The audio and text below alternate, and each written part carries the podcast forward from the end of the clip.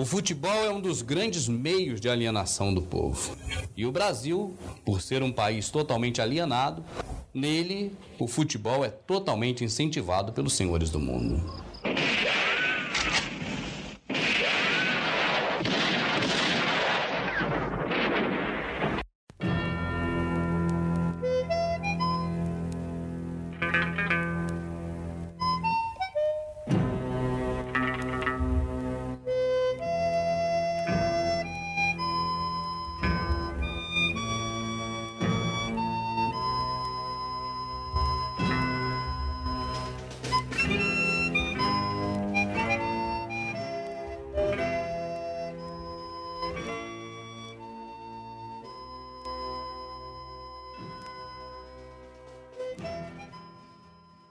Sejam bem-vindos, forasteiros e forasteiras. Amarrem seus cavalos, peçam uma bebida no salão e se acomodem, porque está começando o primeiro episódio do Pistolando Podcast. Eu sou o Thiago Correa e eu tenho aqui comigo. Letícia Dacker. Dona Letícia, É. Ah.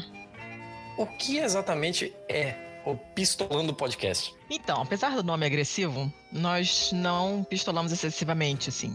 Nós pistolamos quando o assunto merece ser pistolado. Tá, então... peraí, peraí, peraí. Ah, ah, ah. Defina pistolar. Ó.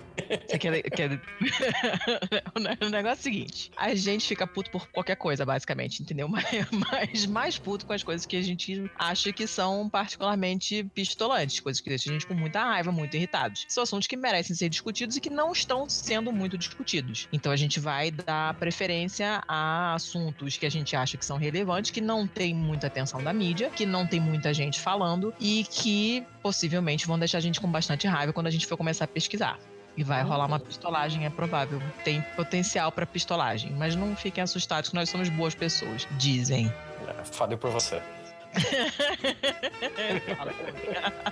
Bem, nesse primeiro episódio, a gente tem a honra de conversar com um querido amigo, o Henrique Pinheiro. O Henrique Pinheiro tem um podcast também sobre futebol, mais especificamente sobre o clube do coração dele, o América Mineiro. Ele é do podcast Decadentes. E nesse primeiro episódio, a gente vai surfar essa onda da Copa e falar sobre futebol. Só que futebol fora das quatro linhas, futebol sobre tudo que o permeia. Esse é um projeto novo e né, a gente está tateando ainda, a gente está bem no escuro. Então, todo e qualquer feedback é muito bem-vindo. Você pode entrar em contato conosco pelo e-mail contato@pistolando.com sem BR, ou então pelo Twitter no arroba pistolandopod, ou até mesmo pelos comentários nesse post. Tô esquecendo alguma coisa? Não, é isso. Vai começar o futebol, pois é, com muita garra e emoção. São onze de cá, onze de lá. E o bate-bola do meu coração é a bola, é a bola,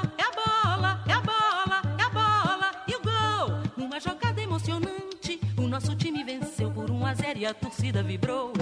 Vai começar o futebol. Olá, forasteiros! É, começando, começando agora pra valer, depois da- das nossas. é, como é que é o nome daquilo, cacete?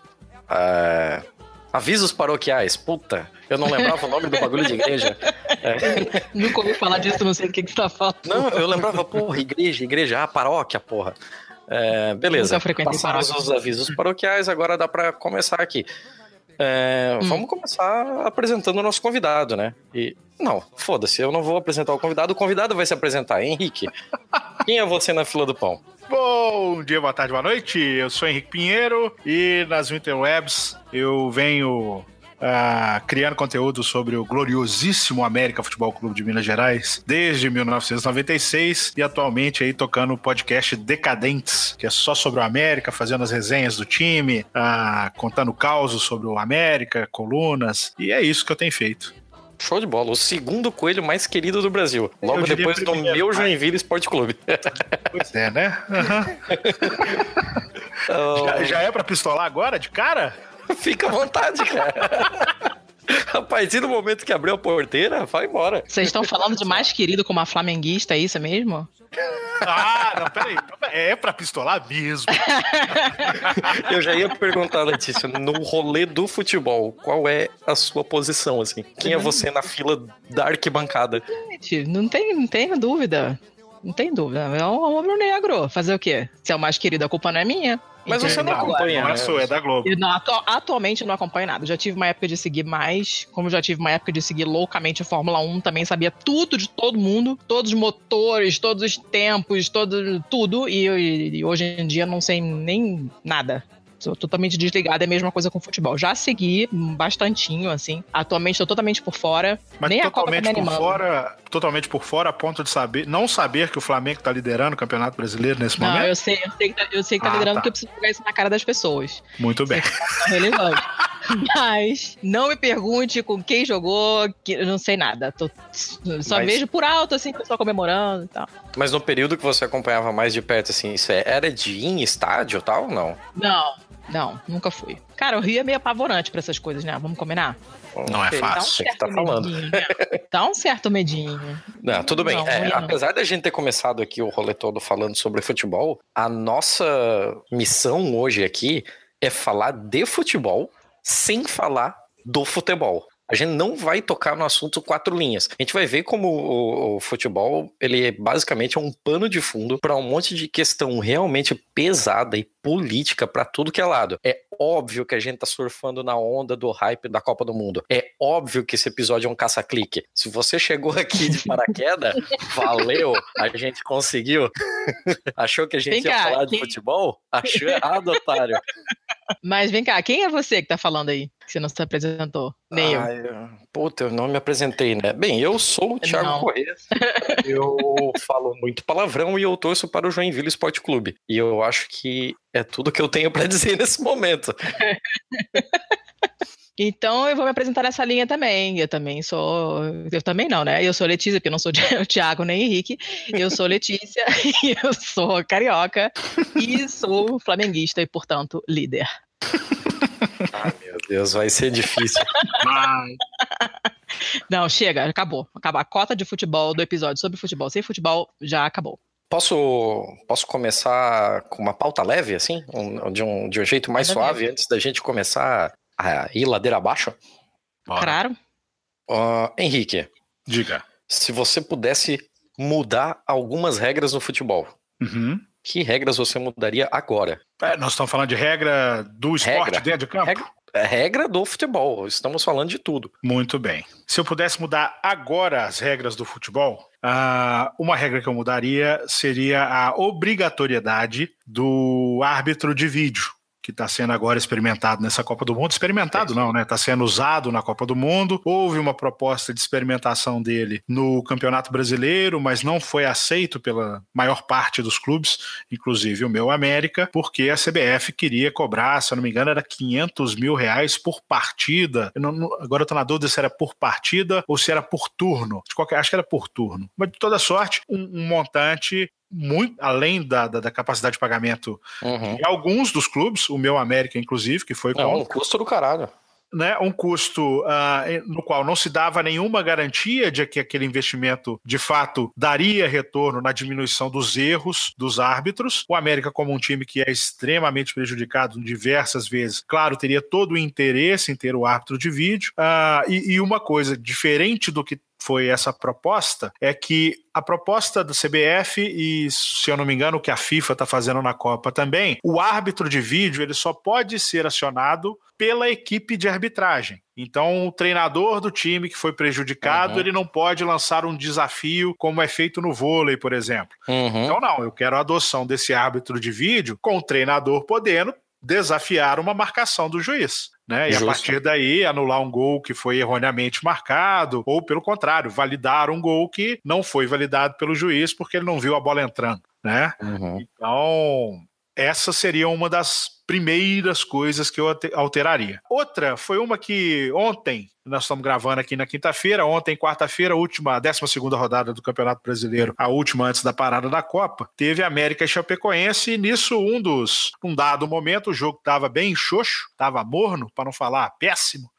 E o comentarista da transmissão uh, comentou, inclusive, que um amigo dele tinha sugerido uma regra nova uh, que eu achei interessante, que era, no caso de falta de combatividade, então no 0 a 0 é, nenhuma das equipes pontuaria. Então, eu defendo empate, isso há cinco anos, cara. Não é? Um a um, dois a dois, zero não é ponto para ninguém. Exatamente, é falta de combatividade. É claro que, bem verdade, tem um 0 a 0 aí que não foi falta de combatividade, faltou sorte. Mas a maioria deles é porque o jogo é ruim mesmo.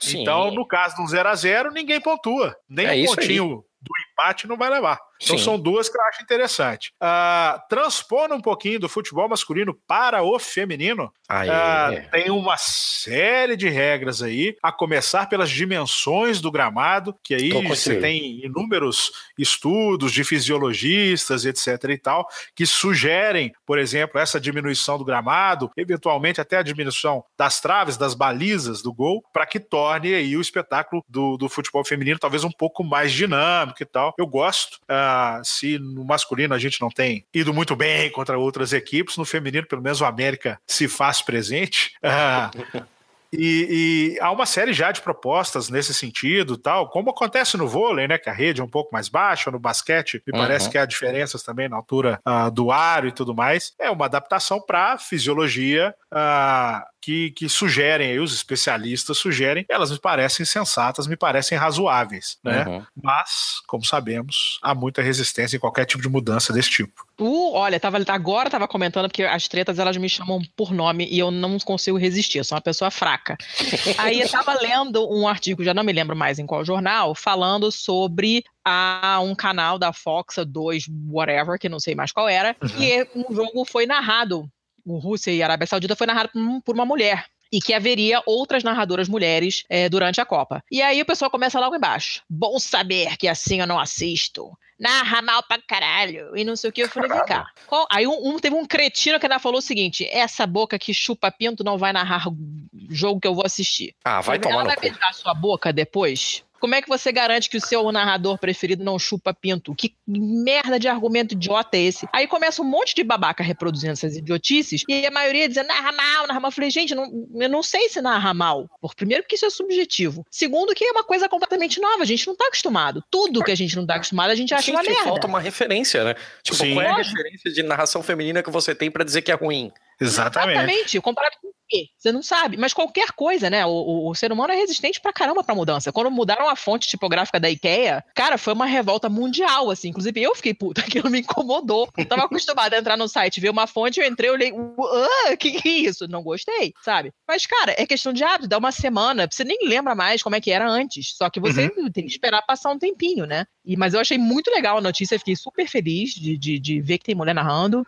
Ainda é difícil, ainda tem pouca mulher na arbitragem também, né? E também sofrem preconceito pra caramba e tal. É difícil, amiguinhos. É Você muito... sabe quem é a narradora, Letícia? Ai, não, não, não, não me lembro. Não é a Isabelle Moraes. Difíceis. A narradora ah, é, é Isabelle Moraes, isso. O primeiro ela... jogo que ela fez como profissional, inclusive, foi um do Campeonato Mineiro, não foi? Exatamente, ela narrou ah. um jogo do América, não foi só qualquer jogo. Olha!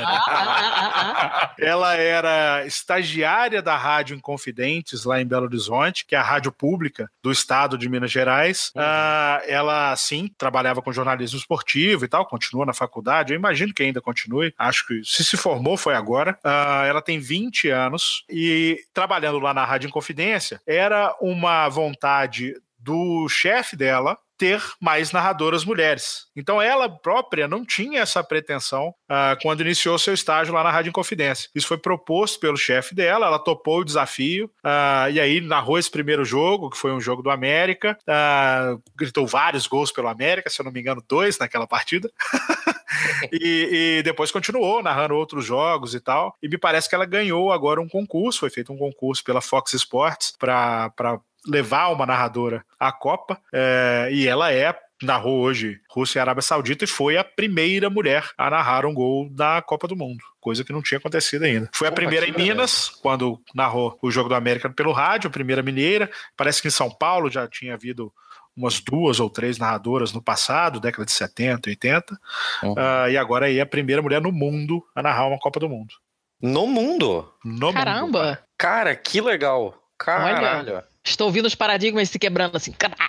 Porra, muito bom, muito bom mesmo. Cara, eu não boa sei se tu concorda comigo. É, eu acho que eu, eu, eu preciso botar isso pra fora. Eu concordo preciso contigo. corrigir, preciso corrigir. Acabei de descobrir que não é no mundo, é só nesse nosso país Tupiniquim mesmo. Tá na primeira brasileira na Ah, sim. Um jogo é, a gente não é tão progressista assim, né? Não, Não, a gente não vai estar nessa vanguarda. tá assim. vendo? Eu também tinha me surpreendido com a informação. Não, é sobre ainda sobre as regras ali, uma coisa que eu, eu concordo com todas que você passou, Henrique. Agora, uma outra coisa que eu gostaria muito que acabasse, que assim, ó, eu aboliria da face da terra é gol qualificado. Pra puta que pariu que gol fora vale mais. Gol é gol, porra. E no caso de empate, eu acabava com a prorrogação. Pra mim era gol de ouro sempre. Todo ataque é um barata voa. Eu o acho gol de que ouro era bom, hein? Porra, gol de ouro era sensacional. Tudo bem que a gente, enquanto brasileiro, se fudeu pra caralho, um monte de gol de ouro, né? Contra Camarões, contra a Nigéria.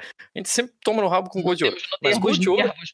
Não, mas é legal demais, assim, porque todo ataque vira um barata voa. Você coloca uma injeção de adrenalina toda vez que a bola chega perto da área. Gente, prorrogação é muito chato, vamos combinar? Meu É, Deus do é céu, cara. Puta que pariu, que coisa chata. Todo mundo com medo. E quando chega ali. Cansado, de saco cheio já também. Sim, e quando chega ali nos no 5, 10 minutos do segundo tempo de prorrogação, vira uma burocracia, porque todo mundo já tá com a cabeça nos pênaltis. Então, ah, eu acabava com essa porra logo e. Não sei, não sei se vocês concordam comigo, mas. Você tá sugerindo esse Golden Goal só em fases eliminatórias, eliminatórias, é isso? né? No mata-mata. Eliminatórias. Hum. Isso. Acabou o mata-mata. Tá empatado e tá empatado, empatado. Porque não tem esse negócio de, Eu de gol vejo, qualificado fora de casa. Então vamos pro gol de ouro. a- a- acho válido. Gosto do gol de ouro. Porra, eu sinto saudade do gol de ouro. Olha aí, ô, da torcida. Fica ligado que a letra desse samba é o maior barato. que sarro, fotografa. Brasil está vazio na tarde de domingo, né? Olha o sambão aqui, é o país do futebol, pois é. Brasil está vazio na tarde de domingo, né? Olha o sambão aqui, é o país do futebol. Ah, mas chega, chega de falar de futebol, porque essa é a única parte que a gente se permitiu de falar de futebol. Agora eu acho que tá na hora da gente partir pra umas paradas mais tensas, assim, mas que de fato tem a ver com o futebol. É, é curioso como a gente consegue, se utilizando do futebol, falar sobre coisas realmente muito. Muito sérias e muito pertinentes, assim. Ô, Letícia, você quer falar um pouquinho sobre o texto do Nexo, sobre o interesse do brasileiro? Olha, saiu um artigo do, do jornal Nexo, que aliás recomendamos bastante, que saiu no dia 1 de junho agora, e foi uma- um, uma- um levantamento feito pela Confederação Nacional do Transporte, que aponta que 42% dos brasileiros não têm nenhum interesse pelo Mundial desse ano. Que é uma coisa, né, estranha. Eu não sei como é que estão as coisas no Rio, porque eu sempre assisti é, a Copa no Rio, logicamente, né? E, cara, eu- a cidade parava né? O pessoal pintando rua, né? Pintando o chão, pintando os muros. Tem rua que fecha tradicionalmente, que nem o Alzirão, na Tijuca, era perto da casa da minha avó. Tudo quanto é lugar, tá tudo decorado, todo mundo de camiseta, todo mundo pintado, sabe? Lojas americanas entupidas de tralha verde e amarela, e a galera entupindo as cestinhas, os carrinhos, comprando aquele bando de inutilidade. E, e não tô vendo nada disso aqui em Curitiba. Eu não sei como é normalmente isso em Curitiba, porque é a primeira vez que eu passo a Copa aqui. Mas eu perguntei para as pessoas um pouco assim em geral e todo mundo achou meio caído. O pessoal tava, tava falando, não me lembro mais com quem, hoje de manhã, que a pessoa falou assim: olha, é, a única coisa que eu vi pintada no chão foi uma coisa da Copa passada. porque até agora eu não vi ninguém pintar nada. O único lugar que eu vi decorado até agora é a loja de coisas de festa do lado da minha academia, porque eles querem vender. E não é mais porra nenhuma. E, não- e tenho várias, vários conhecidos que não estão acompanhando. Eu sempre gostei de Copa, apesar de não acompanhar futebol. Eu, na Copa do Mundo eu enlouqueço e assisto qualquer coisa que estiver passando e torço, mesmo que eu não souber quem são os países. E acho tudo lindo e choro com os hinos todos e fico xingando as pessoas vendo o jogo. Esse ano, eu primeiro que eu tô sem televisão, a minha televisão bichou e até agora não trouxeram mas não tô sentindo falta nenhuma. E eu estaria meio em pânico, entendeu? Gostaria de assistir normalmente, mas não, desse ano, essa Copa, eu pessoalmente não estou. A única coisa que eu sei dessa Copa é que a Itália não entrou. Só. Não sei mais nada, não sei time de nada, não sei quem foi, quem é a primeira vez que entrou, não tô sabendo de nada disso, tô totalmente por fora. E conheço várias outras pessoas que disseram que também não estão particularmente empolgadas esse ano. E o estudo fala que realmente o interesse esse ano tá bem baixo. A gente tá vivendo aquele negócio dividido meio maluco. No... Que você vê um carro passando por aí com uma bandeirinha do Brasil uhum. e você não uhum. sabe se ele tá torcendo pra Copa ou se ele quer intervenção militar. Uhum. Isso tá acabando com a Copa. Vocês viram o tweet que saiu hoje do, do, da, da, Globo, entrevistando um cara na loja, perguntando como é que tá o movimento e tal, não sei o quê, Sim, e o cara tá falando que só tá Recife. vendendo camisa azul esse ano? Aham, no Recife. É, excelente o tweet, o tweet é, né? Muito o bom. pessoal tá, tá repelindo a camisa amarela porque ficou muito muito atribuída aos coxinhas, né? Muito atribuída ao pessoal do Pato da Fiesp. Então tem aquele negócio, cara, eu não vou usar essa camisa amarela. Eu vou comprar uma azul. Porra, aí eu consigo torcer pro Brasil, mas eu não passo por esse bando de idiota aí. É. A ideia, eu acho que é meio essa mesmo, né? Eu certamente não quero ser confundida. Eu já não tinha intenção nenhuma de comprar se, tipo, com, com esse histórico, então nem se me derem de presente, eu não vou sair com isso na rua. É, eu não sou louca. Filha da puta, não, né? Eu tô atrás da vermelhinha, não achei ainda, acho que vou ter que mandar fazer. eu, eu, eu, eu, queria, eu queria ver, é, eu acho esse número, sim, com certeza, essa questão toda das manifestações e tal, o uso da camisa da seleção como símbolo dessa gente que não pensa muito, é, com certeza ajudou para cair esse interesse na Copa do Mundo. Uh, mas eu queria ver o comparativo, porque 42% é um número alto, sim, de fato. A gente tem essa mística de que o país, o Brasil é o país do futebol e tudo mais. Uh, mas eu gostaria de ter visto uma comparação com anos anteriores. Porque ele me parece razoável esse número de 42, para ser bem sincero. É, todas as pesquisas de, de, torcida, de clubes que, se, que fazem e tudo mais, é, elas sempre dão ali alguma coisa, é, não relacionada à Copa do Mundo, mas com relação à torcida mesmo, em geral, sempre dá alguma coisa ali na casa dos 25%, por ali, entre 20% e 25%, de gente que não tem nenhum interesse no futebol qualquer.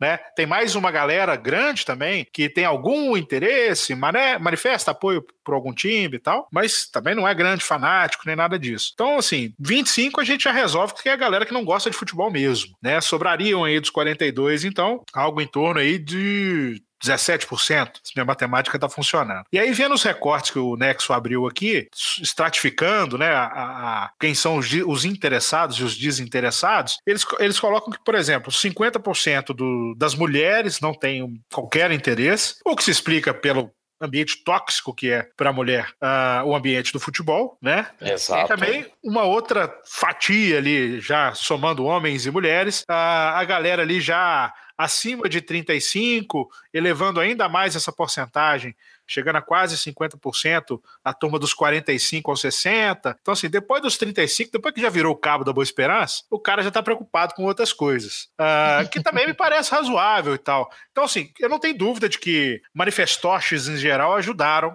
a crescer esse número. Mas eu não acho que o impacto tenha sido tão grande assim, né? Eu acho que a galera demorou a pegar no tranco, talvez seja muito por isso. Mas quando der domingo, filho, o que você vai ouvir de buzina na janela e tal? E eu tô esperando, tô esperando. Eu não sei, eu acho que vem, acho que vem. Cara, eu não sei. É, isso é até hora da bola rolar, né? É, eu não tenho, eu não tenho o meu método de comparação aqui com o Curitiba não, não, é inexistente. Eu não sei como é que é normalmente, sabe? Mas me pareceu uma coisa muito estranha. Eu me lembro nitidamente de estar no Rio. Eu andava de bicicleta na época e, e quando tinha jogo de qualquer coisa, não tinha ninguém na rua, tava todo mundo assistindo, sabe? Uhum todo mundo assistindo. Eu dei plantão em dia de, de, de, de jogo e, cara, parava tudo para ver qualquer jogo que estivesse passando. E eu não não tenho nada disso aqui, não vejo nada disso aqui hoje. Eu tava na academia hoje na hora do, do da abertura do jogo e, cara, ninguém tava nem tocando no assunto. A televisão tava em outro canal de surf. É, você tem toda a razão. Você tem toda a razão. Eu, eu, eu, também aqui em Brasília. Mas é também observação pessoal, é... não tenho, né? Não. Instituto Datacu, porque não sei, não tem como quantificar mas, isso. Eu acho que você tem razão, porque assim, que tá um clima meio brochado, tá. É, em termos de decoração e tudo mais, o zoom, zoom, zoom sobre Copa, é, percebe-se que, que a coisa ainda não pegou. Mas eu acho que quando chegar domingo, três horas da tarde, é, é aquele ah, empurrãozinho para pegar no tranco. vai ser, Aí vai. vai ser interessante. Quero, eu tô bem curiosa para ver. Aí domingo eu vou ter que ir na casa da minha mãe almoçar para ver o jogo, porque eu tô sem televisão. E é, eu acho que tem muito a ver também com a desesperança geral, né? Não só com, com a parada dos manifestos, mas tipo uma falta de saco com tudo que tá acontecendo. O país tá um porre, tá Certamente. uma zona, tá tudo uma merda, e tá todo mundo perdido, ninguém sabe em quem confiar, onde depositar suas esperanças, tá, tá achando meio, todo mundo meio de saco cheio. E isso acaba se refletindo também, né? Você fica com pouca vontade de torcer por um, um país que tá cagando na tua cabeça desde, né? Não sei. A impressão que eu tenho é essa de murcho mesmo. Agora eu fiquei curiosa, vamos ver domingo o que, que vai acontecer. Mas aí eu te pergunto, Letícia, se agora você fez essa relação sobre o interesse do pessoal e esse essa falta de esperança no cenário brasileiro, né? E quando eu digo cenário, eu não tô nem falando só de cenário político, porque tem todo ano de de Copa tem eleição também, mas também no cenário econômico, no cenário de toda porra que vem pela frente aí, de ter aquele imbecil do caralho na cadeira da presidência e tal, mas você mesma traçou essa correlação. Então, seria é, possível falar alguma coisa sobre é, pessoas mais interessadas não, não tomem isso como uma via de regra, mas pessoas mais interessadas na Copa é, estariam, de certa forma, mais alienadas?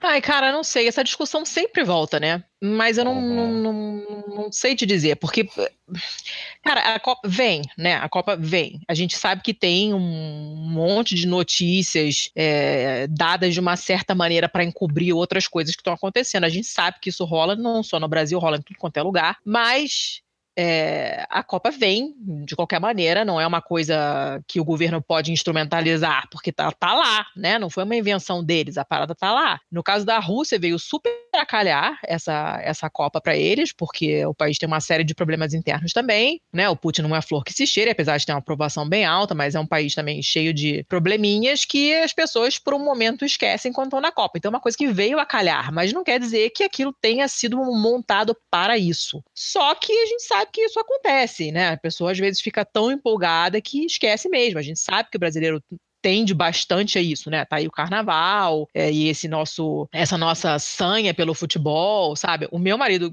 que é italiano, ele sempre comentou isso, que quando ele vem para América do Sul, ele namorou uma argentina há muitos anos e lá era a mesma coisa. Ele reparava nas mesmas coisas, ele ficava impressionado como as pessoas estavam mega fodidas e todo mundo sambando na rua. E ele achava isso louco, né? tipo, gasta essa energia se revoltando, vai matar alguém, sabe? Em vez de estar rebolando a bunda na rua. Mas é o que a gente faz. É é uma tendência nossa, nós somos um povo besta, pacífico e, e tendente à zona, e a gente é, é, é um pouco alienado por motivos históricos, inclusive, né? E eu acho que a Copa ajuda, sim, lógico, não tem a menor dúvida. Não, não sei se a pessoa mais empolgada com a Copa é a pessoa mais alienada. Não, não, não, não sei se eu faria essa correlação, não. Pode ser que sim. É, eu digo isso por conta daquele artigo que você compartilhou sobre entretenimento e manipulação de massas. Uhum. É bem legal o artigo, por sinal. Não terminei de ler, mas ele é bacana. O que eu li, eu gostei. É, só que eu, no, no caso da Copa, foi o que eu falei, né? ele não, ela não é montada para isso, né? Porque quando, quando um país aceita sediar a Copa, ele não sabe como é que vai estar a situação naquele momento. Você aceita muitos anos antes, não sabe no que, que vai dar. Mas a gente sabe o que acontece, né? Uma, uma vez que tá rolando, fica mais fácil aprovarem coisas absurdas na maciota, de madrugada, porque sabem que o pessoal não vai estar nem aí, porque vai estar lá torcendo pro fulano de tal. Pode ser que piores coisas tenham, tenham uma coisa dessa nesse momento merda que a gente está passando. Pode ser que se aproveitem disso para aprovar leis escrotas e medidas idiotas, é, né? Já que ninguém está prestando atenção, está todo mundo concentrado na Copa. Pode ser, eu não duvido mais nada, eu acho tudo, tudo possível nesse país maluco. Nada mais me surpreende. Prezado Afonso, amiguinho, eu continuo aqui mesmo, aperfeiçoando o imperfeito, dando um tempo, dando um jeito, desprezando a perfeição, que a perfeição é uma meta, defendida pelo goleiro que joga na seleção. E eu não sou Pelé nem nada, se muito for eu sou um tostão. Fazer um gol nessa partida não é fácil, meu irmão entrou com bola e tudo. Eu vou aproveitar o seu gancho, porque você falou aí sobre quando um país aceita a Copa, ele não sabe nem como é que vai estar. E eu já vou emendar uma outra coisa que estava aqui na nossa pauta, que é sobre a eleição que tivemos nesta semana para a próxima Copa. Aliás, para a Copa de 2026. Uhum. Ah, Henrique, você acompanhou ou não? Eu só vi o resultado, pra falar a verdade. Eu não sabia nem que existia essa tríplice candidatura aí dos Menino, países eu levei, do. eu levei um susto quando eu soube também. É, Só fiquei sabendo assim, quando saiu o resultado. Ah, então eu vou contar uma historinha que eu acho que você vai gostar. E até já casa, inclusive, com o rolê dos manifestoches, né? Porque é, é foda você ir pra, uma, pra um protesto contra a corrupção com uma camisa da CBF, né? Puta que pariu. Talvez seja a instituição mais corrupta da porra do país. E olha que a competição é grande. Então, você tem um presidente que tá em prisão domiciliar em Nova York. Você tem um representante dele que não pode sair do país. Você tem vários presidentes de federações estaduais que estão sob suspeita de uma caralhada de coisas. Eu acho que talvez a mais célebre nesse momento seja a Confederação Paraibana, mas a da CBF nessa nesse rolê da candidatura de 2026 foi sensacional, né? Porque explicando para quem tá totalmente fora do rolê assim, é 2026 nós tínhamos duas candidaturas que foram para a final.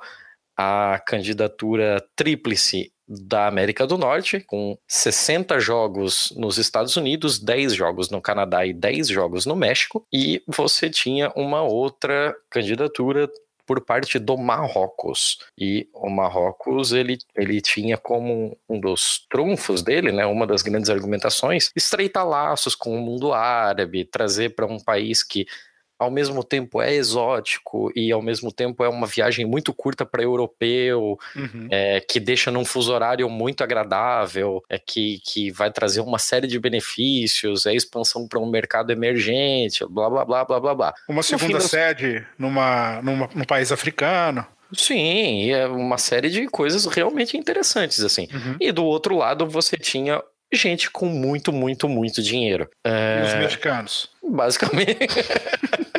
é basicamente o que aconteceu na política ali da, da- da parte de, das federações é que as federações es- combinaram de votar em bloco. Então, a Federação Sul-Americana, a Federação Centro-Americana e a Federação Norte-Americana, a CONCACAF e a Comebol, combinaram de que todas elas votariam em bloco nos Estados Unidos. Um acordo de cavalheiros, feito a portas fechadas, tal, mas estava tudo fechado. E algumas outras também apoiaram, várias europeias apoiaram os Estados Unidos, tal. Chegou na hora da votação, o nosso amiguinho Coronel Nunes. E porra, pra mim já tá errado aí. O que que um Uhum. filho da puta de um coronel tá fazendo na porra da CBF? A CBF é um órgão militar? Vai tomar no cu, cara. Tá tudo muito errado aqui já. Mas é legal. É legal que a gente tenha visto isso, porque ele foi lá e fez uma cagada gigante, assim. Porque aí o que aconteceu? Ele votou no Marrocos, mesmo tendo prometido votar na América do Sul. Gente, que E coisa aí depois. É, ele, ele falou é, para a imprensa antes da votação que ele apoiava os Estados Unidos, isso, isso, aquilo. Os Estados Unidos, leia-se a América do Norte inteira, né? Depois ele foi para a votação, foi lá e votou Marrocos. Provavelmente o que aconteceu é que ele achou que o voto era secreto. Só que daí o voto Gente, não mas era isso é muito secreto. surreal. É sensacional muito essa história. surreal. Até para padrões brasileiros isso é surreal. Aí ele foi lá, votou, votou no Marrocos. O voto dele constou como Marrocos. Ele negou, ele falou: alguém votou por mim. e aí. e aí. Não um- basta passar vergonha, tem que dar uma metida na merda e tacar no ventilador.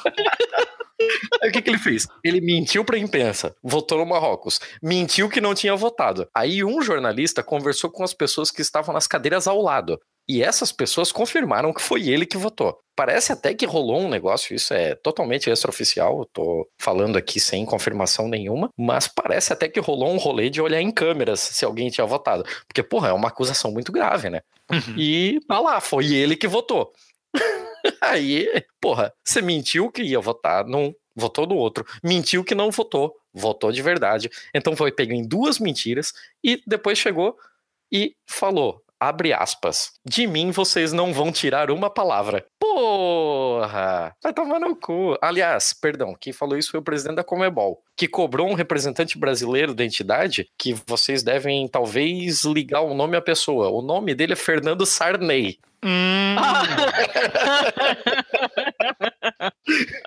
será que ele é parente de Ah, quem? que surpresa! Do Neymar?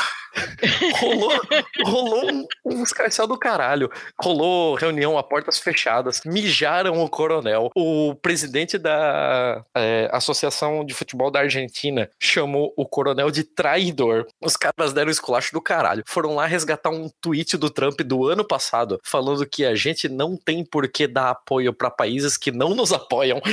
tipo, virou uma bola de merda. diplomático. Virou um bagulho sensacional. Cara. O próximo presidente da CBF, porque como é um negócio de cartas marcadas, todo mundo já sabe quem vai ser o próximo, né? E o próximo vai ser um cara chamado Rogério Caboclo. Ele foi aos encontros da FIFA para se articular, conquistar espaço, não sei o quê, e acabou entrando no meio desse tiroteio, assim. então, olha que delícia que foi. O cara tá caindo de paraquedas na cadeira da CBF, que tinha o Marco Polo Del Nero, que é padrinho dele, mas que tá preso domiciliarmente em Nova York, na Trump Tower, aliás. Deve estar tá passando um perrengue do caralho lá, né? Sofrendo, tadinho. E agora vem todo esse rolê. E aí, a próxima Copa vai ser no Catar, um, um país que ninguém dá a mínima, a não ser para falar da ditadura que lá existe. E depois nós vamos ter uma Copa nos Estados Unidos, que é justamente quem está encabeçando as investigações sobre o FIFA Gate. Então, cara. Gente, que coisa maravilhosa. Que Não, lindo, já assim, a ó. Rússia esse ano já é uma bizarrice, porque, né, Rússia, futebol, né? Aí você vai pro Catar, que também não tem tradição nenhuma de futebol, e é um lugar cheio de merda acontecendo, e tem todo aquele escândalo das mortes de, de operários na construção dos estádios, e Pra não sei mais o que das. Pra Aí depois caralho. você vai pra esse trio da América do Norte, bizarro. Que é tudo lindo, né? Porque, tipo, os Estados Unidos tá tratado com o México por causa do, do muro. Os Pois Estados é. Unidos tá tratado Sim, com o Canadá por causa da sobretaxação do aço.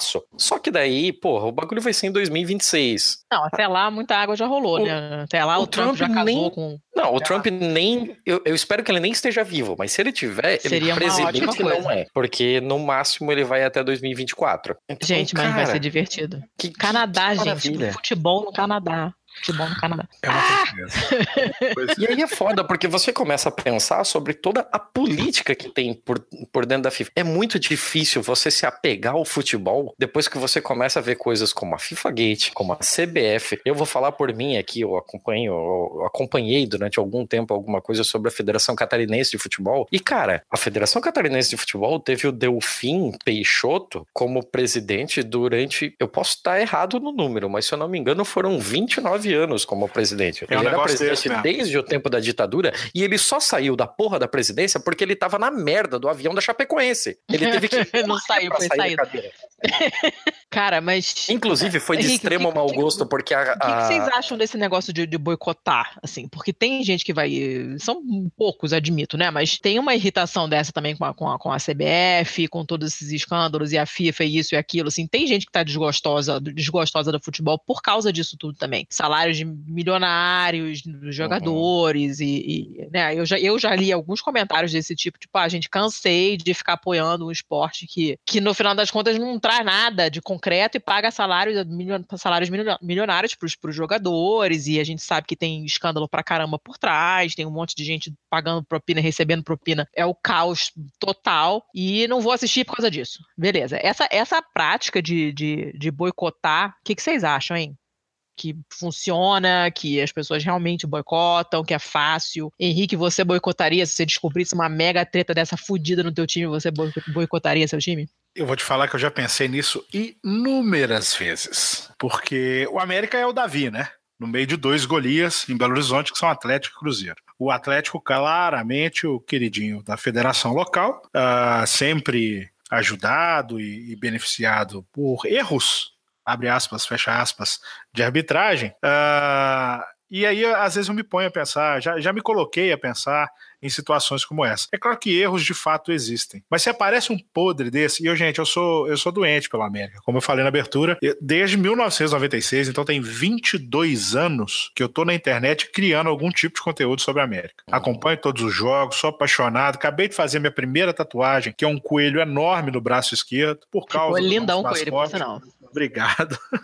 É, eu, eu, eu sou desses, desculpa, mas eu sou desses doentes, que apesar de toda a lama do futebol, ah, ainda mantém essa paixão e eu, como vários outros torcedores americanos, a gente gosta de dizer que a gente não gosta de futebol, a gente gosta do América, por N razões. Uh, isso posto, ainda acompanho a seleção, ainda acompanho, ainda torço pela seleção e tudo mais. A gente vê tudo isso, toda essa, essa podridão, uh, mas é, é um negócio difícil, né? E eu me pus a pensar: se, se, se, aparece dado e provado algum podre desse do América, eu acho que eu me afasto. Eu, sinceramente, assim, eu ficaria desgostoso num ponto que eu acho que eu me afastaria. O resto, aí sobre torcer para a seleção, torcer para a Copa e tal, CBF é problema, problemática é torcendo bonzinho pra cacete, né?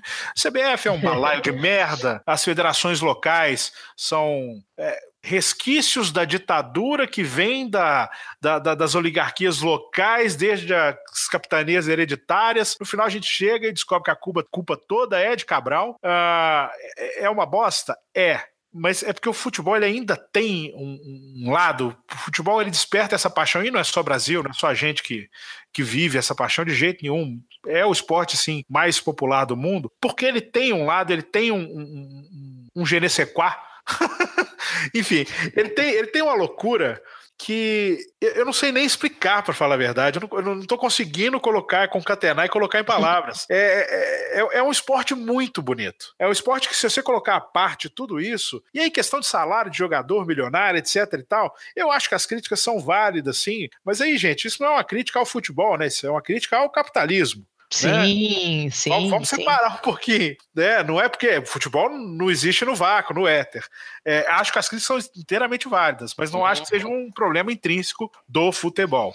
Ah, e aí, quando você vê, por exemplo, igual nós tivemos no campeonato inglês, que o Leicester, um time que ninguém apostaria nele, o grande do azarão, e o time vai lá e consegue conquistar o campeonato, para sua pequena e apaixonada torcida vibrar até não poder mais. Então, quando a gente vê essas pequenas conquistas, isso é, é muito do caralho. Isso é um puta tesão. E, e eu consigo entender o porquê dessa dessa loucura, dessa paixão. Não é que a gente não veja, né? Eu tô aqui me colocando como um dos doentes. E não é que, que a gente não consiga enxergar criticamente todos os problemas e as mazelas que o futebol tem. Mas a gente ainda fica nessa porque acho que era bem o que você estava perguntando, Letícia.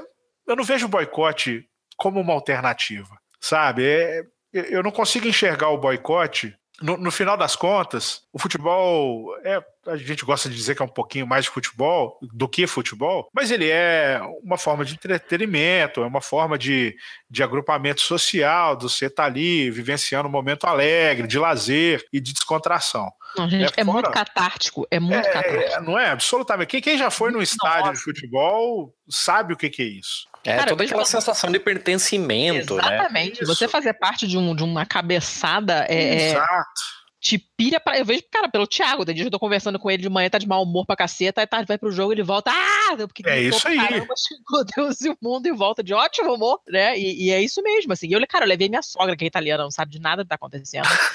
e levei ela pro Maracanã pra ver o jogo do Flamengo, que nós perdemos, inclusive, infelizmente. E ela se divertiu pra caramba. Não tava entendendo nada. Quando todo mundo gritava, ela gritava. Todo mundo levantava o braço, ela levantava o braço, entendeu? É, a, a, o negócio te arrasta mesmo, né?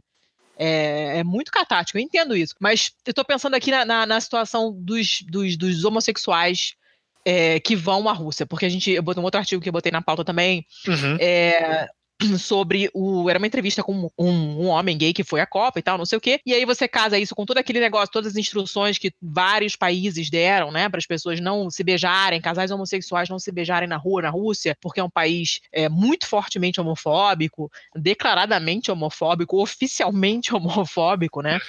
E, e aí eu, fiquei, eu, li essa reportagem, essa, entrevista, e falei, gente, eu não sei se eu, se eu iria à Copa, eu sendo gay, entendeu? Por mais que eu goste de futebol, eu não sei se eu iria. Você iria, Henrique? De jeito nenhum. De jeito nenhum, e, e eu entendo todos aqueles que, que, que, que, boicotaram e que deixaram de ir, que são apaixonados por futebol e que boicotam não apenas a Copa, mas qualquer outro espaço em razão disso. Né? Eu acho que estão mais do que certos. Infelizmente, aí é uma questão que é estrutural, né, não só da Rússia, mas também Brasil, que esse boicote só deles não vai ter a força necessária, né? Vai ter o alerta, você pode ter aí a, a, a mensagem sendo passada, mas não é o suficiente para boicotar o evento em si, né? Fazer com que o evento seja um fracasso, porque infelizmente boa parte da sociedade está cagando para isso. Mas eu também não uhum. de forma alguma. É, eu, eu só gostaria de uma parte nisso, porque eu gostaria de indicar o podcast sensacional que o Ulisses está fazendo com o pessoal da ESPN da Deezer, o Correspondentes na Rússia. Eles falaram um pouco sobre esse rolê há uns dois ou três episódios atrás. É, eu falar isso tá horrível, porque eles estão lançando episódios diários e vai ficar datado isso daqui, mas foda-se.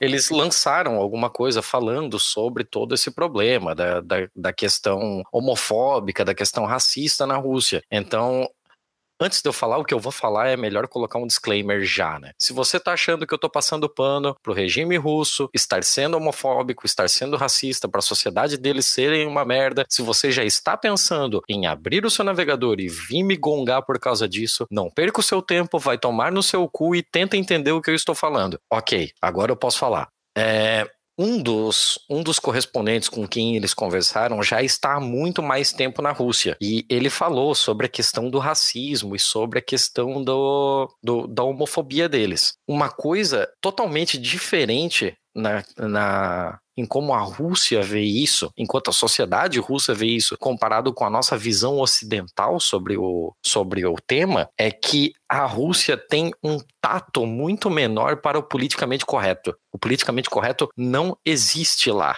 Então é normal você ver uma, uma manifestação racista num estádio e as pessoas não se chocarem por isso. De novo, eu não tô defendendo de que, ai, para eles está tudo bem. Não é isso. Não, eu entendi. Eu tô entendi, tentando eu entendi. explicar que a sociedade russa não funciona pelo nosso ponto de vista ocidental de forma que eles não veem com com a maldade que nós vemos determinadas coisas que para nós são inaceitáveis. Eu só queria deixar esse disclaimer e quem quiser ouvir mais sobre isso, tem exemplos, tem é, até o negócio de um, um dirigente de, um, de um, um dos times lá que colocou uma foto de um jogador brasileiro chorando no hino e colocou ah, a primeira vez que eu vi um macaco chorar, alguma coisa assim, e que, que assim, isso? Ó, cara, é, é pesadíssimo gente, pra gente. Tão eles pararam nos trapalhões, eles estão até hoje Não, lá atrás, é, né? é pesadíssimo pra gente, mas é a questão de como eles vêm. E aí, quem quiser entender isso, por favor, vá nesse episódio. Eu vou colocar o link no, no post para você ir exatamente no episódio em que isso foi falado, mas para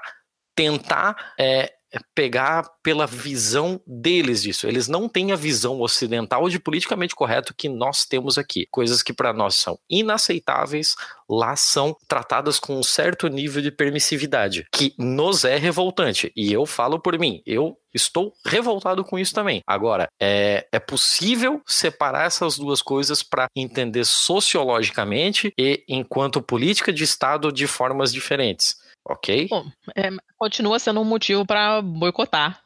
Claro, claro. Não, não tô, não tô é, falando diferente disso. O resultado no final, no final é o mesmo, mas é sim, esse é o tipo de coisa que a gente tem que falar pisando em ovos, né? Então, eu tô tentando uhum. só acrescentar um ingrediente a mais aqui para quem quiser se aprofundar um pouco mais nesse tema. É, mas eu não tô fazendo apologia de nada disso, pelo amor de Deus. Acalma a bola, rola a bola, trata a bola, limpa a bola, que é preciso faturar. Hum, e esse jogo tá um osso, é um mango que tem caroço e é preciso desembolar. Hum, nego, se por baixo não tá dando, é melhor tentar por cima, oi. Com a cabeça dá. Você me diz que esse goleiro é titular da seleção, só vou saber, mas é quando eu chutar. E vamos cama de gato, hum, olha a garra dele, um é cama de gato. Melhor se cuidar no campo do adversário. É bom jogar com muita calma, procurando pela brecha pra poder ganhar. E falando dessa coisa de, do, do, dos homossexuais, vocês viram a, a Fernanda Gentili? Falando. Foi hoje de manhã, Thiago? Que você me, eu não vi o vídeo. Foi. Eu li, eu li Ontem o pela manhã. Foi, foi conta no aí, dia conta aí o negócio. Eu tô colocando em ordem os links aqui agora. Mas eu não vi o vídeo. Eu li, eu li só ah, o artigo, mas não vi o vídeo. Ah, foi no, no dia 13 do, de junho, é, logo dois dias antes da abertura oficial da Copa, né? É, aliás, um dia antes, na véspera da abertura oficial da Copa, a Fernanda Gentil. Opa. Oi? Não, desculpa, era, era isso que eu ia falar. a Letícia cometeu um pequeno ato falho de chamar a pobre moça de Fernanda Gentili. Não, não jamais. Pelo não, amor de não, Deus, não. ela é gentil.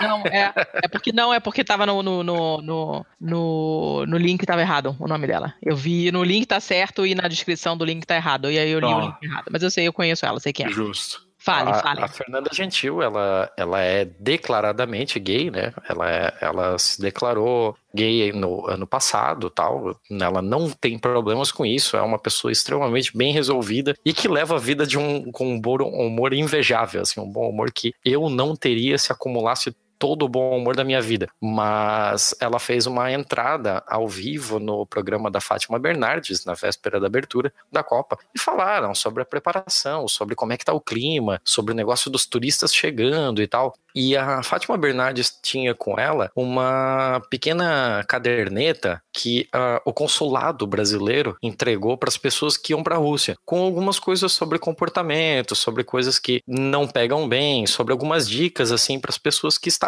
indo para lá, né? Tipo, ah, esse daqui é o padrão de tomadas deles. Então, pô, seria legal você já levar um adaptador, seria legal você fazer isso e tal. E numa dessas recomendações, eles citam, inclusive, essa política de Estado repressora de comportamentos homossexuais. Então, eles, é, ela, a Fátima e a Fernanda entram nessa discussão, assim, de uma forma até relativamente leve, de um jeito relativamente natural, assim. E a Você Fernanda não quer Gentil- chocar a família brasileira às 9 horas da manhã, né, Globo, imagina, não né? pode. Imagina, até porque logo depois eles teriam o choque de ver o Louro José com uma foice e um martelo na cabeça. Gente, aquilo foi. Que, que Então- tempos para estar. Então elas fizeram um- uma conversa bem leve e tal, e a Fernanda Gentil até falou brincando assim que não é a gente a gente tenta levar, né? Porque a gente é profissional. Eu tô toda menininha aqui. e ficou muito legal ela falando com essa naturalidade assim. Só que porra, é ela falando de um jeito muito legal sobre uma atitude muito deplorável e detestável, que é ela ter que reprimir o seu próprio comportamento. Então, porra, é, é assim, é um negócio legal e ao mesmo tempo extremamente merda ao mesmo tempo, né? É muito bosta. É muito merda. É, a gente, tá, a gente tá vivendo uma época que é tão bosta, mas tão bosta, que a gente tá achando coisas legais quando elas são pouco bosta. Uhum. Porra, O não bosta vira ótimo, né? tá foda, tá foda, assim. É. Se for xixi, tá bom, não pode ser bosta. É. O, o pouco bosta é bom, o não bosta é maravilhoso. e o anti-bosta não tem nem palavra pra descrever. Ai, que merda.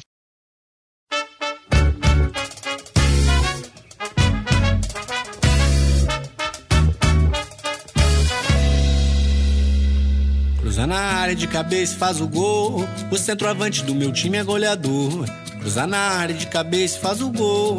O centroavante do meu time é goleador. Essa é uma história que começa pelo zagueiro. Passa no meio-campo e só acaba no artilheiro. Seu gol de placa, pula e vibra torcedor. Pega a bandeira e canta o nome do goleador. É, que tal a gente comentar aqui na parada do, da religião, local de trabalho, inclusive no futebol? Basicamente o que acontece? Ainda no tempo da era Dung, em 2015, um pastor evangélico foi convidado a adentrar o recinto da concentração do Brasil, que na época, se eu não me engano, estava jogando a Copa América, e fazer uma fazer um pequeno culto ali com 10 jogadores da seleção do Dunga. Aí tava Davi Luiz, tava Kaká, os já denominados há algum tempo atletas de Cristo, né? E o Dunga ficou pistola e o caso repercutiu, de um, deu um pouco de bafafá, né? Essa conversa aí. E o Gilmar Rinaldi, na época, um do- que era diretor de futebol, se eu não me engano, né? Da CBF. Terceiro Não. goleiro do Tetra. Isso, e coordenador geral de seleções, à Sim. época, ele falou, abre aspas, eu já tinha pedido para não ter, aí aconteceu isso aí. Falei com eles, a partir de agora vamos deixar claro, aqui é a CBF, respeitamos todas as preferências e na folga cada um pode fazer o que quiser. Só que na concentração eu não quero mais nem pastor, nem pai de santo, ninguém. A seleção não pode ser, não pode ter mais do que um grupo. Na parte interna, ela é laica, não é lugar de religião, é de trabalho. E aí a gente começa, a, a matéria do Nexo foi primorosa em fazer isso. Eu, a gente vai estar tá sempre aqui enaltecendo o Nexo, que faz um jornalismo de primeira. E a gente começa a entrar em questões de como é que a gente concilia essa questão de religião e trabalho. Porque é, nós temos, por exemplo, é, é, religiões sabatistas, né? Por exemplo, a Igreja Adventista do Sétimo Dia. Uhum. Eles precisam resguardar o sábado. Como é que você trabalha em um regime de horas pré-estabelecido se você tem essa restrição por motivos religiosos? E como é que é é, tratado esse direito de crença ou religião é, dentro da Declaração Universal de Direitos Humanos totalmente resguardada e que na legislação brasileira para atletas e para gente que tem regimes de trabalho tão diferentes assim, como é que você faz essa distinção? É, será que o que a CBF fez no momento é algo correto de se fazer, simplesmente é, reprimir a liberdade religiosa desses atletas durante a concentração. Então, a, o Nexo deu uma destrinchada bem interessante nisso. Você pode entrar até em questões mais específicas, assim, do tipo, a, você tem atletas muçulmanos e os muçulmanos precisam parar cinco vezes ao dia para fazer suas orações em horários pré-determinados. Então, nesse horário, como é que ele faz? Ele bate o ponto para fazer a, a, reza dele, depois ele volta e bate o ponto de novo, porque ele não pode remunerar esse período de oração? Como é, é como é isso quando esse é atleta? Se, se eu tenho um jogo que cai no horário em que ele precisa fazer a sua a sua oração. Então, são coisas assim que a gente dificilmente para para pensar, né? E o Nexo foi bem interessante nessa questão. Isso é até interessante da gente tocar, porque geralmente quando se entra no rolê de liberdade religiosa é porque algum crente está atacando um bandista. Gente, Sim. geralmente quando você vê a esquerda levantando para bater o pé é porque alguma religião neopentecostal está batendo em alguma religião de matriz africana. E esse é o tipo de questionamento que veio justamente por conta de uma restrição à execução de um culto religioso cristão, né? E o Tite já, inclusive, falou, na, já de, deixou bem claro para essa Copa, de que o culto também está proibido na concentração da seleção brasileira durante o período da Copa. É, não serão permitidos líderes religiosos entrar na concentração e tal. É, entretanto... Ninguém vai aparecer com camiseta ali.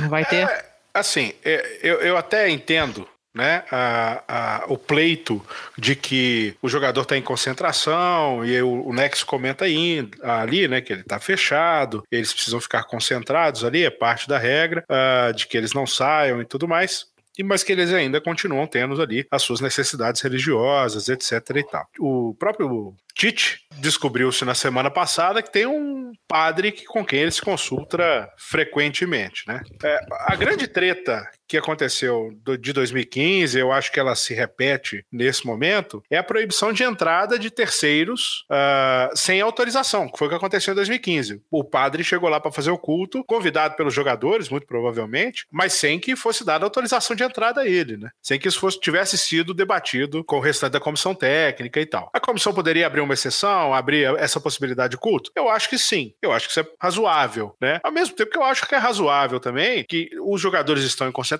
mas eles não estão 100% do tempo somente dedicados ao trabalho. Eles também têm o seu horário de descanso, têm o seu horário pessoal. E hoje em dia, gente, manda um zap pro pastor, é, faz um, um vídeo e conversa com o cara. Precisa estar tá lá de corpo presente? Talvez para algumas precise, né? Ter a bênção ali naquele momento e tal. É, a, a, acho razoável que se aceite a presença de, de, um líder religioso lá. Ao mesmo tempo que é preciso verificar se, como você bem lembrou, Tiago, há muitas dessas religiões que pregam uh, o, o desrespeito a outras. Né? Então, se eu tenho, por exemplo, um pastor dentro da concentração, um pastor neopentecostal que demoniza uma religião de matriz africana, e eu tenho ali um outro jogador que segue uma dessas religiões, como é que fica isso? Como é que eu separo esse conflito? E, né? e o que você acha deles entrando em campo com camiseta e com aquela faixa 100% de Jesus na cabeça e tal? O que, que você acha dessa, dessa, dessa coisa?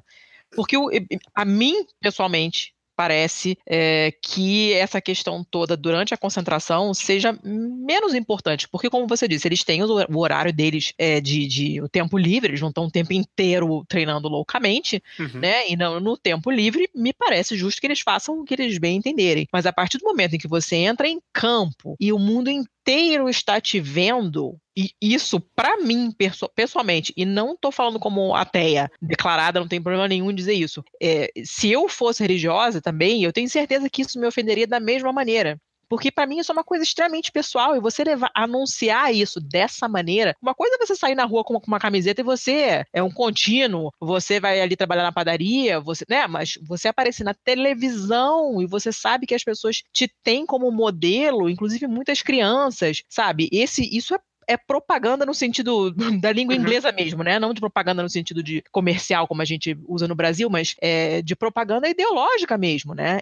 Isso, para mim, é uma coisa extremamente grave e, e, que me irrita de uma maneira que você não, não pode imaginar. Cada vez que eu vejo esse pessoal é, orando, rezando, não sei como é que eles chamam, no, em campo e com essas camisetas e com essas faixas, isso me irrita profundamente. Aquilo não é lugar para isso. As faixas e tal, acho que elas estão proibidas, né? Qualquer tipo de manifestação, uh, qualquer mensagem e tal, isso, isso já está proibido há algum tempo. É, pode eventualmente, vai, final do campeonato, aí acabou o jogo, o cara ainda vai receber o troféu, o cara mete uma faixa dessa e tudo mais. É, é, é, é nebuloso, eu não sei o que dizer. Sinceramente, eu não sei o que dizer. Porque eu também é estranho, não né? gosto. né? Você, você, é. você meter a mão na liberdade religiosa é uma coisa extremamente complicada, exato, mas. Exato eu acho que isso, essa, essa parte já meio que extrapolou, né? Já passou da liberdade religiosa. Você pode fazer isso de outra forma, você não precisa se exprimir dessa maneira em público com todas as câmeras do mundo apontadas na sua cabeça, né? Até porque depois do canto as câmeras continuam apontadas, né? Então, Sim, no aquilo não fica pessoal, você vai, faz a sua pregação, você faz o que você quiser lá e tal. É, mas dentro de campo você tá meio que forçando uma pessoa que foi ali para ver outra coisa uhum. a receber aquela mensagem, né? É o pregador que sobe no ônibus quando você tá voltando cansado do trabalho para casa. Sim. E ainda reclama que você tá de fone de ouvido e não tá querendo é, ouvir a palavra de Jesus. Não tá afim, não, não, tá amigo, tô ouvindo caralho, podcast demoníaco. Puta caralho, que ódio que eu tenho desses caras que ficam pedindo coisa ah, eu sou do Espírito Manassés, que não sei o que, que a gente usa a palavra de Deus para tirar os outros da pedra, na casa do caralho de Curitiba, e nós viemos até aqui a tua cidade para pedir cinco pilas no ônibus. Vai tomar no cu! É, tem lugares e lugares, né? Esse tipo de coisa Ai, eu acho que me interessa, me, me incomoda bastante, assim, me incomoda de verdade. E, obviamente, não só eles, mas todos os atletas de Cristo, e não só isso, mas em outros lugares também. É não vou dizer ambiente de trabalho porque eu trabalho de casa, então sou só eu. Mas é, me incomoda esse tipo de. Como é que eu vou dizer? É uma ostentação praticamente, né? Que acaba sendo uma forçação goela abaixo, né? Eu não, eu não quero, não guarda para você. Não tá, mas com o, perdão, com o perdão do trocadilho, me permitam ser o advogado do diabo. Aham. é porque, assim. Mas ele eu... tava pregando satanismo ainda, não? Você tem que advogar por ele? Então, é, nesse caso, eu vou na real, tentar ser o advogado de Deus nesse caso. Opa! Porque. É, não estou te é reconhecendo, muito... Thiago. Não, você vai entender onde eu quero chegar. A nossa questão aqui não é tentar provar um ponto, mas é trazer uma discussão. É, a minha ideia aqui é que quem ouça isso daqui se sinta instigado a ir atrás desses links e formar a sua própria opinião sobre. Eu não estou aqui para converter ninguém à minha opinião. É, exceto em alguns casos. É, mas sobre essa. é, sejamos sinceros.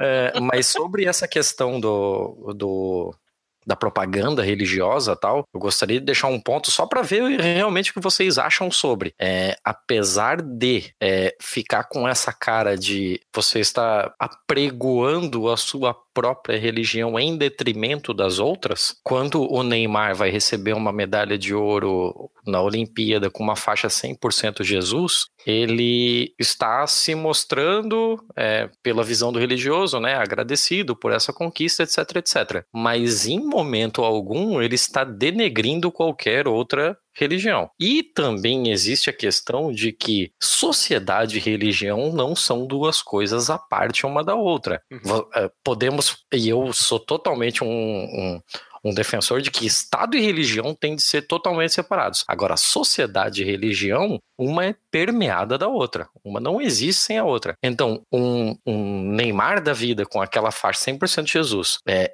ele ainda é um indivíduo de uma sociedade que possui esta religião. É, Privá-lo desta faixa me parece de alguma forma uma tentativa de silenciamento, talvez? Eu tô jogando, assim, ó. Eu não, eu não tô dizendo que eu concordo com isso também, eu só tô jogando pra vocês. Eu, eu quero, acho... quero ver Henrique, fala aí.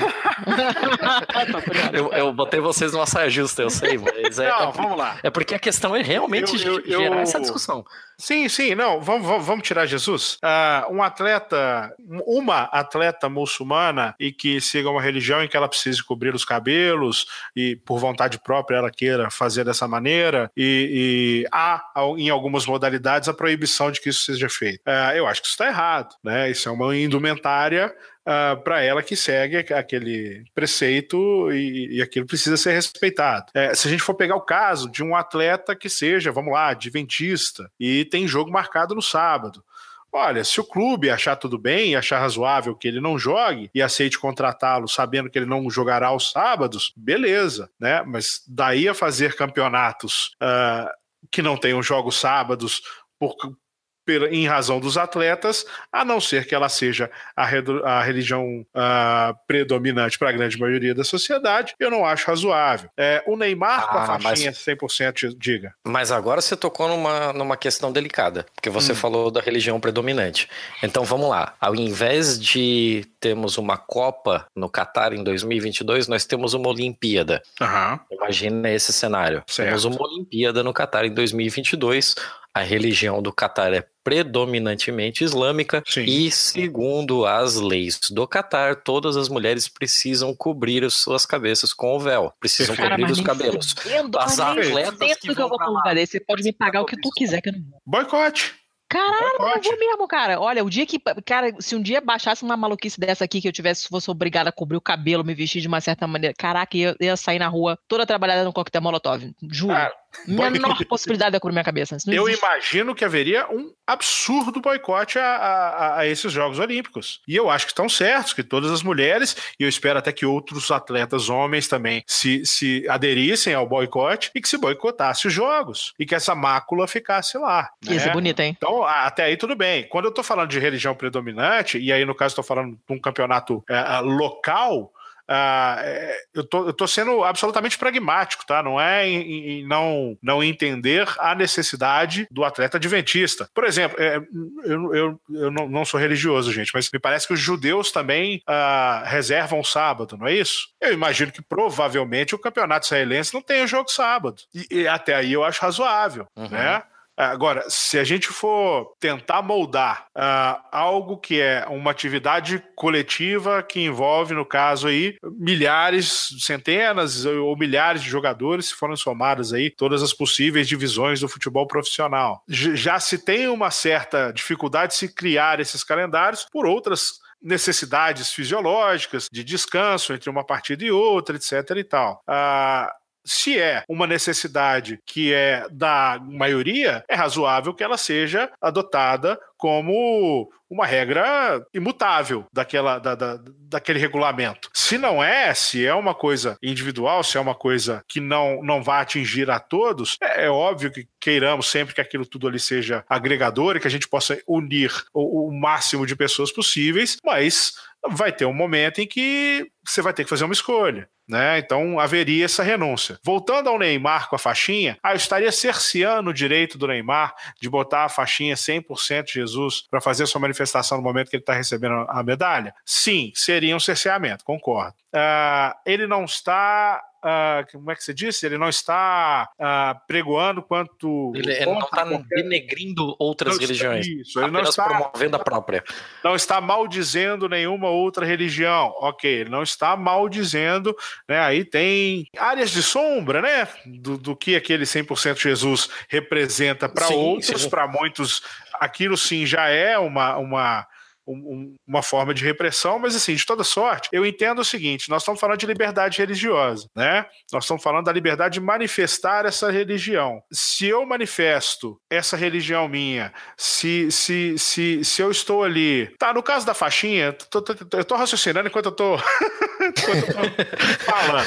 Não, tá tranquilo. Eu sei que, vocês, eu, sei que eu coloquei vocês numa saia justa. Desculpa. Faixinha, eu, não, o caso da faixinha eu vou ficar de boa. Tudo bem. Acho que a manifestação silenciosa, eu não vejo problema. Ele tá lá, ele tá com a faixinha dele, tá demonstrando a religião dele, eu não vejo problema nisso. É, me, me causa estranheza quando isso passa a ser uma imposição de pregação. A, uhum. a, parte de propagar, como a Letícia bem disse agora há pouco. Porque aí você não está desrespeitando a vontade religiosa ou a liberdade religiosa daquela pessoa de não ouvir aquela, aquela pregação naquele momento. Uhum. Né? Mas olha só, eu vou, levantar, levantar um, um, um, ponto aqui. Tudo bem, ele não está apregoando, mas ele tá, mas ele tá, né? Porque ele está em televisão, em rede mundial, está todo mundo vendo. É, a mim parece que deveria ter uma regra que não, não, não se fala disso. Guarda para você, vai rezar, orar, pregar lá dentro. Aqui não. Não, mas a regra existe. A regra então, existe. Então, por que caralhos ele estava com aquela faixa na cabeça? Porque Por que ele arrancou regra... na cabeça dele? Porque a regra da FIFA e a faixa ele estava usando na... no recebimento da medalha olímpica. Ai, come e on. Provavelmente on. nas Olimpíadas deve ter uma. Não, gente, ele tava com a faixa porque ele é o Neymar e ele pode quebrar regra. É, é, né? Eu acho que é por isso que tá com a faixa. Eu queria, eu queria comentar duas coisas. Primeira coisa, se fosse 100% Ogum não teria dado treta? Eu acho que teria. Eu acho que teria. Ou então, se eu colocasse 0% de Jesus. ah, isso ia ser lindo. Também? Ia ser lindo. Também. Eu, pessoalmente, colocaria Satanás, colocaria 0% de Jesus. E aí? Oh, eu tenho certeza absoluta de Jesus que ia tá levar Não, peraí, 0%. Pedrada na força. Tá não, por quê? Tá, ué, porque não. você tá diminuindo do não. outro. Você não tá falando não, 100% nada. É. Não, tá realmente. Que, outra... que eu não tenho. Eu tô bem Pois é, você tá se definindo a partir não, do outro. Eu não tô falando que é tá... merda, eu tô falando que eu não quero. Então, tudo bem, mas você mas tá, você tá fazendo a isso a partir do, é, partindo do pressuposto diminuindo uma outra. Aí é complicado. Então bota 100% ateia, e aí? Beleza, você, beleza. Eu acharia bem legal. Eu ia sair viva do estádio? 50% Jesus e 50% capeta.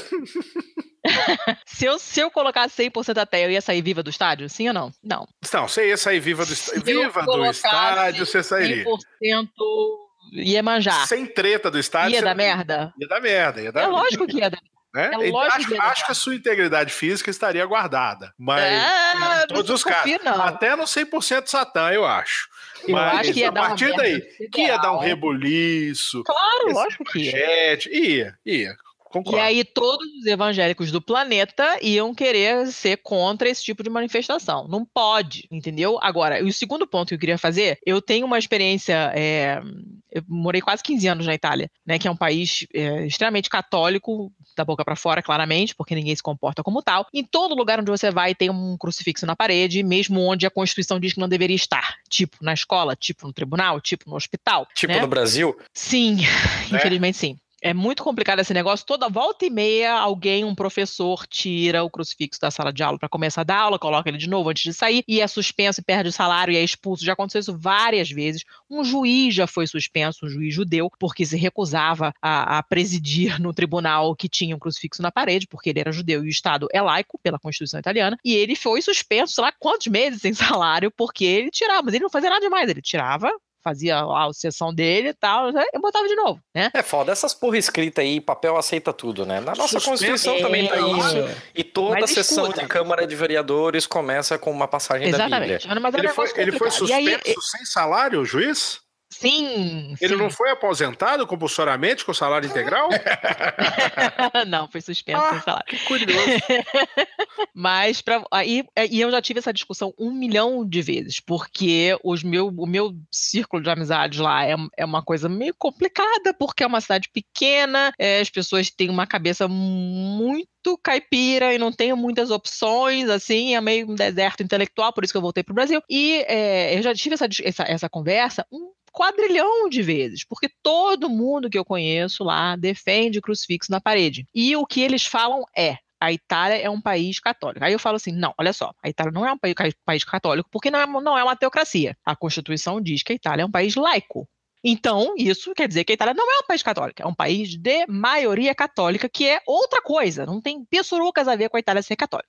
Porque esse é um argumento idiota. É, ah, porque a religião da maioria. Gente, isso não é argumento, porque isso muda. A, a, a, demografia, ela, ela muda o tempo todo, ela é dinâmica. Uma hora é assim, uma hora não é mais. O Brasil era um país de maioria cachapante católica. E o neopentecostalismo cresceu de uma maneira que ninguém esperava. Há, sei lá, 40 anos atrás. Quem imaginava que ia ter esse, esse boom né, de evangélicos no país? Ninguém. Você não tinha como prever isso. Então, a única maneira que você tem de, de, de, de se proteger contra outros grupos que você vê como seus rivais, digamos assim, a mim não me interessa, mas se você vê outras religiões como problemáticas para você, a única maneira de você se proteger disso, já que você considera isso um problema, é você simplesmente tira. Não pode para ninguém, nem a maioria, nem a minoria, não pode, acabou. Isso não se fala no estádio, não se fala na escola, não tem que ter símbolo nenhum no tribunal, não tem que ter símbolo religioso nenhum em prefeitura nenhuma. Porque o dia que mudar a religião não for mais a sua, tu vai ficar puto. Porque eu acho que abre precedente, entendeu? A partir do momento em que você é, abre uma vez, você abre forever. Ah, eu também também quero, ah, eu também quero, fudeu. Só que como sempre tem uma maioria, quem vai comandar é a maioria, e o resto todo mundo se fode.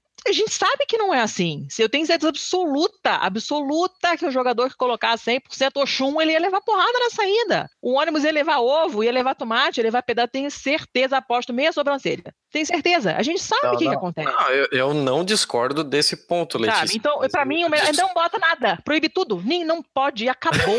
não pode. Não, não, claro, sabe? claro. Eu, na tua casa. eu tô falando. Calma, mulher, Cara, calma, calma, calma, calma. Pega a porra do teu vinho. Pega a porra do teu vinho. Ao vivo. Aí, cara, esse assunto assim, ó, Beleza, pistolar eu acho a coisa mais linda do mundo. Mas não pistola sobre um negócio que eu não vou poder botar no ar depois, caralho. então corta, muda de assunto logo que eu já Assim, ó. Tô totalmente de acordo com você nesse rolê todo. Inclusive, eu só trouxe essa questão de, de contraponto porque eu quero deixar do jeito mais caótico possível essa conversa. Porque, uhum. porque é, é, uma, é, um, é um tema extremamente delicado, é pisar em ovos pra caralho, é deixar tudo uma grande merda. Mas eu não discordo de você.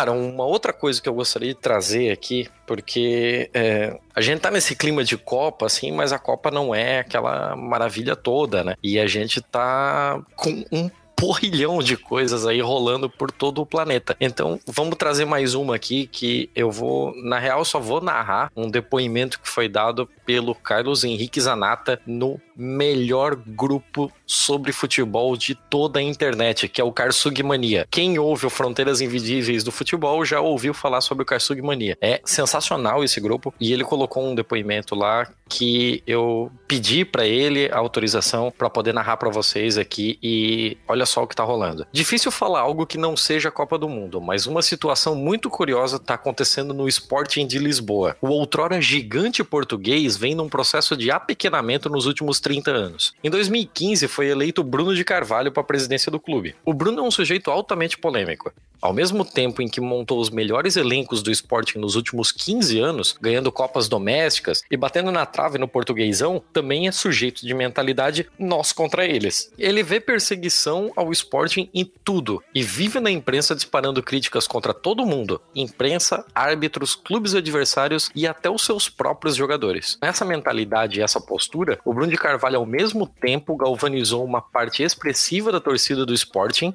que estava meio dormida e se sentiu representada, mas virou figura pública odiada em Portugal. O ápice da gestão brunista se deu após a derrota contra o Marítimo na última rodada do Portuguesão, que custou o segundo lugar e, consequentemente, a vaga na Champions. Para o Sporting, é, custou o Sporting a favor do Benfica. Então eles ficaram em terceiro e acabaram perdendo essa vaga na Champions. É, Bruno foi para as redes sociais meteu o pau nos jogadores. Dois dias depois disso, ocorreu uma invasão de 60 torcedores no CT do clube, resultando em agressões feias aos jogadores. E cinco dias depois, completamente desestabilizados emocionalmente pelos eventos, o Sporting perdeu a taça de Portugal, a final da taça de Portugal, para o pequeno Deportivo Aves.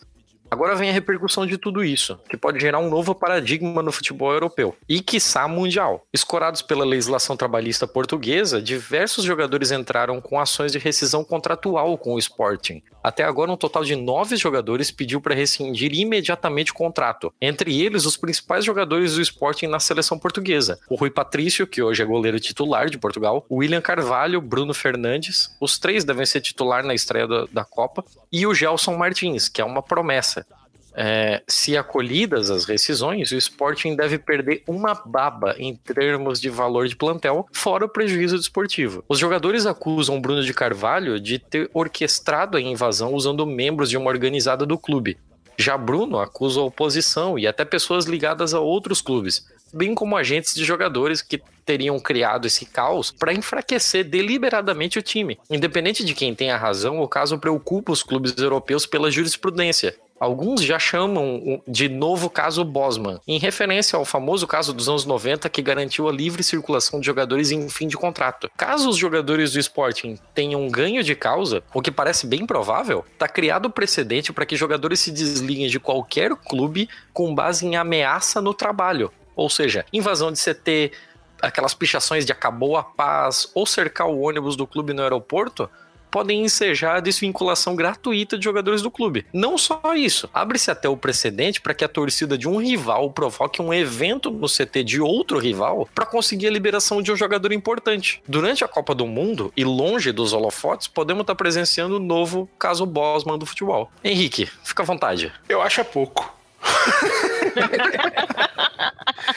é, eu acho que a regra é válida. Eu adoraria que a FIFA adotasse isso. A FIFA já está adotando, uh, já soltou nota uh, recentemente de que começará a ser mais exigente com os clubes devedores, uh, proibindo-os de participar de competições internacionais, etc. e tal. E, e essa eu, eu, não sei o que aconteceu. Não sei se foram os agentes, se foi o presidente, se foi quem foi, se foi a própria torcida, porque torcida, né, faz merda também, né? Uh, não sei quem foi. Acho sim, concordo que uma, uma, uma um certo cuidado para não se permitir que a máfia azul invada a cidade do Galo e provoque a derrocada do Atlético, embora eu fosse adorar, né? Porque aí depois a Galocura fazia a mesma coisa no Cruzeiro, morram juntos e sobra o América, tá tudo ótimo. Uh, então, ok, uh, desde que dado o devido processo de investigação de como aquilo aconteceu, ficando provado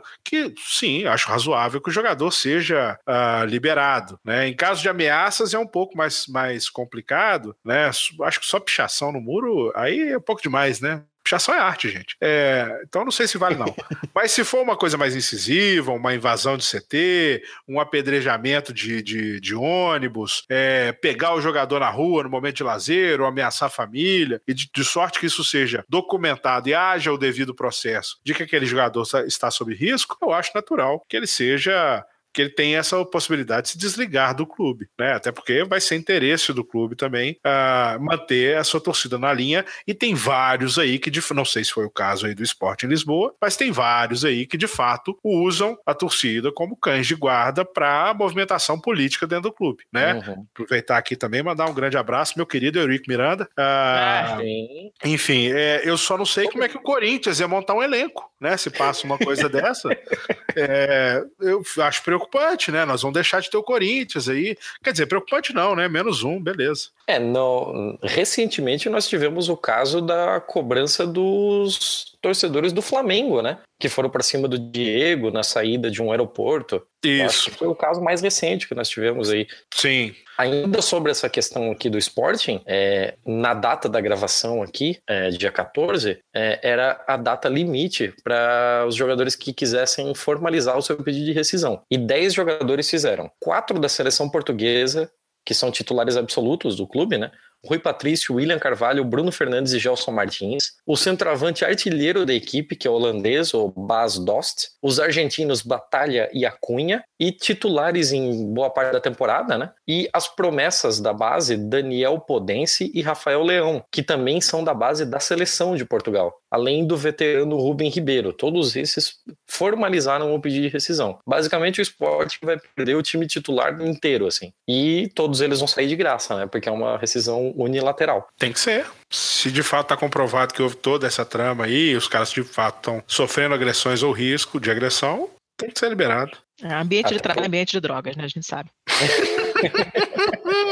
trabalhar, trabalhar é uma perda de tempo, cara. Putz, grilo. Como atrapalha a vida ter que trabalhar? Ai, ambiente de trabalho tóxico, cara, mata muito você, assim, ou lentamente ou fulminantemente, mas isso, é, é, as consequências são tenebrosas, assim. Imagina, você, imagina você, tudo bem, é, é, trabalho, né? O cara joga, tudo bem, é jogo, mas é Sim. é trabalho. Imagina o cara trabalhar num, num, com um louco desses, com, só falta botar um chicote na mão do homem com uma pressão psicológica dessa pavorosa esculachando na frente de todo mundo no Twitter, cara. Que isso, que loucura. Eu trabalhei com uma chefa louca na Itália, tem uma coleção de class actions contra ela, porque a mulher é furibunda e, assim, a, a, o pessoal detesta tanto ela que ela não suporta roxo. E toda vez que as pessoas vão para depor e tal, sei, todo mundo de roxo, só pra irritar a mulher, porque ela deixou um monte de doente. As pessoas ficaram doentes mesmo, inclusive eu, que tinha enxaquecas semanais. Já fui arrastada mais de uma vez pra, pra farmácia para tomar injeção de Voltaren na bunda. Eu já me dei várias injeções de Voltaren na bunda por causa da enxaqueca. E teve gente que saiu com gastrite, teve gente que saiu com sem voz, teve tudo, rolou de tudo. É um ambiente, assim, insalubre que acaba com a sua vida de verdade. A gente, por assim, três anos depois de a gente se demitir, a gente, quando se encontrava, ainda só falava dela, do, do, do, do mal que causou. Agora, você imagina o que, que é um cara que tem um, um, um, trabalho que todo mundo tá vendo, que aparece na televisão, que o cara vai lá e twitta pro mundo inteiro que o jogador fez merda, que o cara fez isso, fez aquilo. É de enlouquecer, cara. Que isso? Foi pouco mesmo, tem razão. Sim, né? sim. Nossa, é. Imagina, ele não tem só um chefe, né? Ele tem um chefe, sei sim, lá,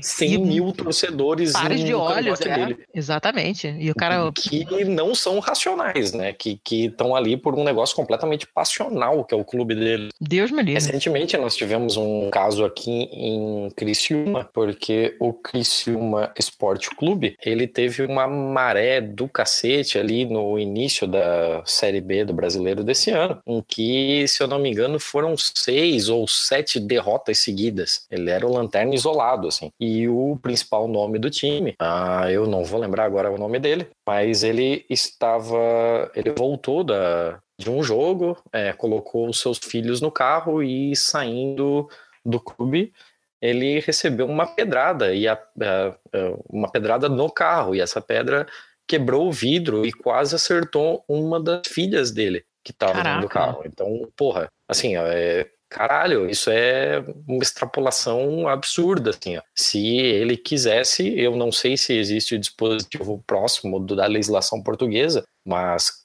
caralho, isso é o tipo de coisa que. Ele ainda saiu do carro, é, foi para cima dos caras e chegou, cara, tem criança aqui dentro, você tá com a cabeça onde e tal. É, deu, deu um caso de polícia forte, assim, mas, porra, é, a gente tá chegando num nível de bestialização e torcedores extremamente passionais em que eu acho nada mais justo, assim. Mas é curioso como eu, eu procurei trazer esse ponto aqui, até porque nós dificilmente ouvimos sobre esse tipo de coisa quando você pega um noticiário esportivo brasileiro, assim. O noticiário esportivo brasileiro tá ali para fazer a lambida de bola horária do Neymar e para falar de uma ou outra coisinha que acontece no campo, assim, e para mostrar o último conversível que o Daniel Alves comprou. É ridículo, é ridículo como é, questões mais aprofundadas não acontecem no futebol. É incrível como um, um elemento que tem um, um poder de mobilização de massa tão grande quanto o futebol não passa da superfície de qualquer assunto. É, a nossa é imprensa é o que é, né? Nunca primou pela, pela qualidade. Inclusive, jornalismo investigativo ouçam o último podcast, que tá muito bom. Achei excelente episódio. Verdade. E, e não, não rola, não acontece aqui, né? A gente não. É muito raro você ver um negócio desse. Fica muito na superfície mesmo. A televisão, então nem se fala, não aparece nada desse negócio. Proibido refletir. Não pode. No país do futebol, o sol nasce para todos, mas só brilha para poucos. E brilhou pela janela do barraco da favela onde morava esse garoto chamado Brazuca. Que não tinha nem comida na panela, mas fazia embaixadinha na canela e deixava a galera maluca. Era novo e já diziam que era o novo Pelé. Que fazia o que queria com uma bola no pé. Que cobrava falta bem melhor que o Zico e o Maradona. E que driblava bem melhor que o Mané.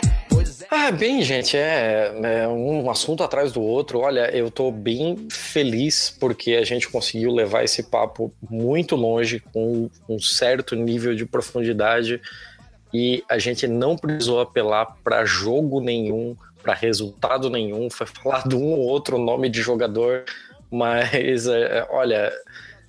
Eu acho que fica aqui de lição como dá para levar muita coisa séria do futebol. Futebol não é só alienação, dá para entrar em um milhão de contextos diferentes sobre isso. A gente nem falou da acusação de abuso contra o técnico da Argentina, o Jorge Sampaoli.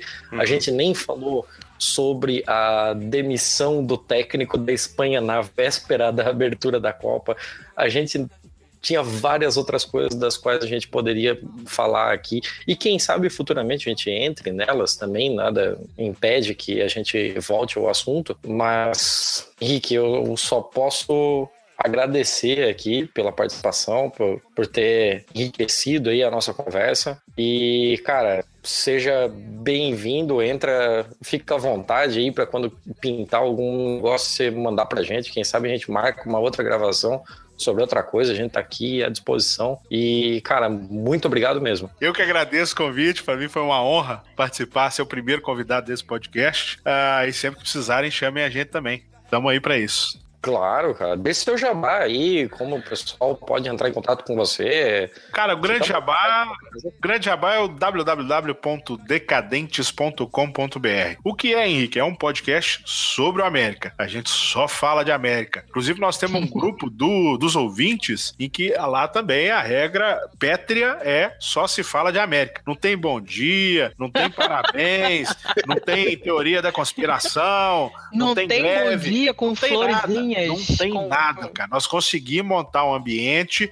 No começo foi caótico. Então, falei, galera, aqui não pode, aqui é só América. E a gente descia o facão, cortava mesmo, o povo aprendeu.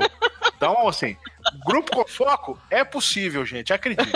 Que coisa maravilhosa. Então, meu jabá é www.decadência.com.br. Se você não torce para América, mas o seu time jogou contra o América, vai lá ouvir o que a gente falou no podcast, para ver uma visão diferente uh, da torcida adversária sobre o seu jogo. A gente mesmo gosta de fazer isso. Então, sempre quando a gente consegue algum convidado que torce para o time adversário, a gente sempre traz para que ele dê a visão dele do jogo, para a gente não ficar ali só naquele rame-rame toda semana xingando aquele mesmo jogador que a gente já pegou ranço. Uh, tem também os casinhos curtinhos aí, não precisa torcer para América, é só gostar de, de historinhas de futebol mesmo, são os causos do América que a gente lançou no mês passado, e são historinhas curtinhas com ex-jogadores, torcedores, treinadores, etc., uh, ah, que vão aí contar pequenos, pequenas anedotas ou casos mais emocionantes. A maioria é engraçada, mas também tem alguns casos emocionantes ali uh, sobre a sua passagem pelo América e pelo futebol. São, são lendas aí do futebol nacional, certo? Show de bola, cara. Nossa, é sensacional. Uh, Letícia, até daqui a pouco, na verdade, né? Obrigado e. Valeu, é Henrique, pra caramba.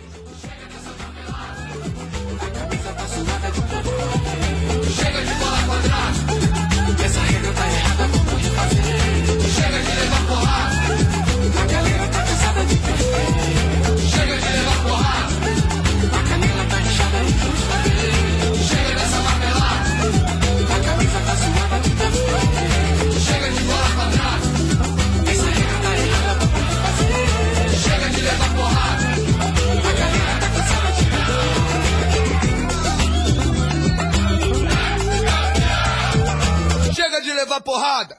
Bem, dona Letícia, depois desse papo longo e, pô, eu vou, eu vou, eu vou confessar que eu tô um pouco desgastado até, assim. Ele foi até um pouco cansativo. Você e eu. Nossa, se, isso fora o que foi editado, né? Sim, eu tô cansada. Nossa, céu, se o povo ficar sabendo o que rola nos bastidores, ficariam Ficaram enojados. Mas é isso aí, não, foi, foi bastante produtivo. É, vamos abrir o nosso novo quadro aqui. Novo quadro porque tudo é novo, né? Então é fácil ter um novo quadro, né? Até eu. Não, vamos lá então. É, nós temos um quadro aqui chamado O Bom, o Mal e o Feio. O que exatamente é o quadro O Bom, o Mal e o Feio? Bom, a gente faz uma. Explica, a gente faz uma, uma coleta de notícias. Uma notícia boa, que a gente considera boa. Uma notícia que a gente considera realmente ruim, que é a má notícia, que é o mal. E no caso do feio, a gente escolhe uma notícia meio ambígua, que a gente não sabe bem se é boa ou ruim, ou se é uma coisa hum, esquisita, é, não necessariamente relevante, mas interessante, mas não re- relevante, significativa. Uhum. E a gente vai colocar o link na pauta para quem quiser ver depois do que a gente está falando. A gente não vai comentar em detalhes, vai só mencionar assim rapidamente. E para todo mundo ir lá dar uma olhada e pensar um pouquinho e ver o que, que acha, ver se concorda com a gente, que é boa, que é má, que é feia e por aí vai. E essas notícias podem ser vistas onde? No www.pistolando.com. Ah, ó, a gente, a gente vai ficar bom nesse negócio ainda. Então, vai lá, editor, solta a vinheta. Editor vulgo eu no futuro.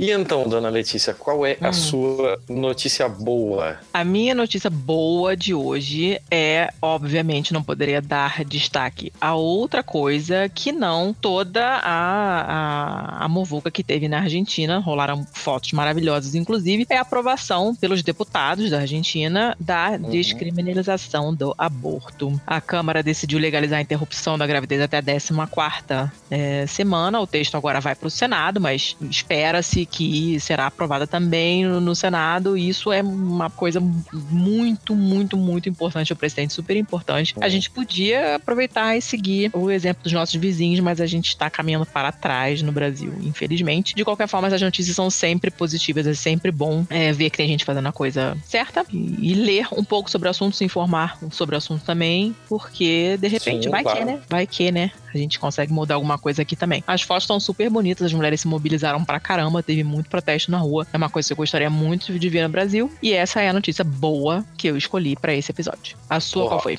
Ótimo, ótimo.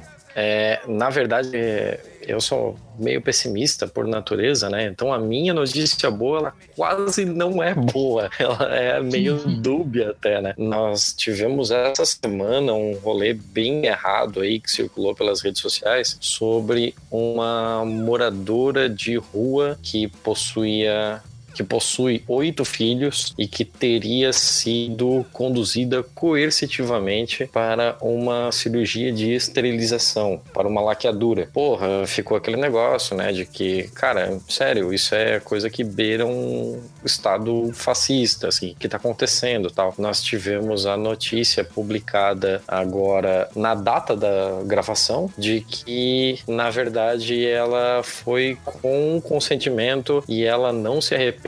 A OAB deu essa declaração, então mostra que tá tudo bem, assim, a- as coisas não estão tão merdas quanto a gente achava que era, porque aquela com certeza seria a minha notícia má da- do período, assim, né? Mas ainda bem que a gente conseguiu meio que se livrar disso, assim. É uma, podia ser, é uma, é uma notícia que podia ser pior, né? Na verdade. sim. É, não, não é a melhor coisa do mundo. Ela tá presa, condenada por tráfico de drogas, o que por si só provavelmente no futuro vai render uma, uma pauta nossa aqui. Mas vamos ver que desse ponto de vista, assim, o Estado brasileiro ainda não virou aquele inferno todo que estava sendo pintado pelas notícias que nós tínhamos visto até então, né? É, é um, é um alento saber que não é aquele horror que a gente achou que era inicialmente, né? Eu fiquei muito bolada quando eu vi a notícia, recebi de amigos advogados antes de ler o jornal, e eles estavam, obviamente, putíssimos nas calças. A gente teve uma reverberação enorme essa notícia, compreensivelmente. Uhum. Então é bom saber que não foi todo esse pavor que a gente achava que era. Ah, mas por favor, não leiam os comentários. Jamais. Não. Mas essa é a regra de ouro da internet, né? Você segue? Sim, eu não sigo. Sim, sim. É. Eu não consigo, é mais forte do que eu. Mas é isso aí, dona Letícia. A gente só. Esse é o tipo de notícia que a gente só pincela. Uhum. Quem realmente se interessar pelo negócio e tal, todos os links estarão na postagem aqui. Qual é a sua notícia má? A minha notícia má, eu tinha escolhido outra, mas eu agora eu mudei de ideia. E a minha notícia má é a da morte do Anthony Bourdain, o chefe que se matou nos Estados Unidos, aquele, né, do programa de televisão e tal. Por que, que é uma notícia ruim? Porque ele era um cara que tinha uma vida aparentemente bem resolvida, é um sucesso do cacete, o cara fazia programas interessantíssimos na televisão. Eu tenho alguns livros dele. O primeiro que eu li, eu achei ele bem escroto, assim, pra ser sincera. E depois eu li mais um e achei ele legal e, e vi alguns programas de televisão. E ele se suicidou. Então, isso a gente é uma, é uma- é uma coisa chata de falar, mas é um assunto que é gatilho para uma porção de gente, mas quando acontece uma coisa desse tipo com uma pessoa que aparentemente tem tudo, que aparentemente tá bem, mesmo que ele tenha falado, ah, não tô muito legal e tal, mas as pessoas de fora tendem a achar que como o cara tem sucesso, tem dinheiro, viaja o mundo inteiro, é famoso, é querido pelo público e tal, e não sei o que, e você acha que essa pessoa tá imune a uma depressão ou uma coisa desse tipo e não tá. Então foi uma notícia que deixou o, né, o mundo bem chocado, ele era um cara super conhecido, eu fiquei chateada, obviamente, e é um assunto muito chato, mas que a gente tem que falar. Essa é a minha má notícia pra esse episódio. Sim. A minha má notícia é pesada, assim, ainda indo pro lado do clima de Copa, no qual foi gravado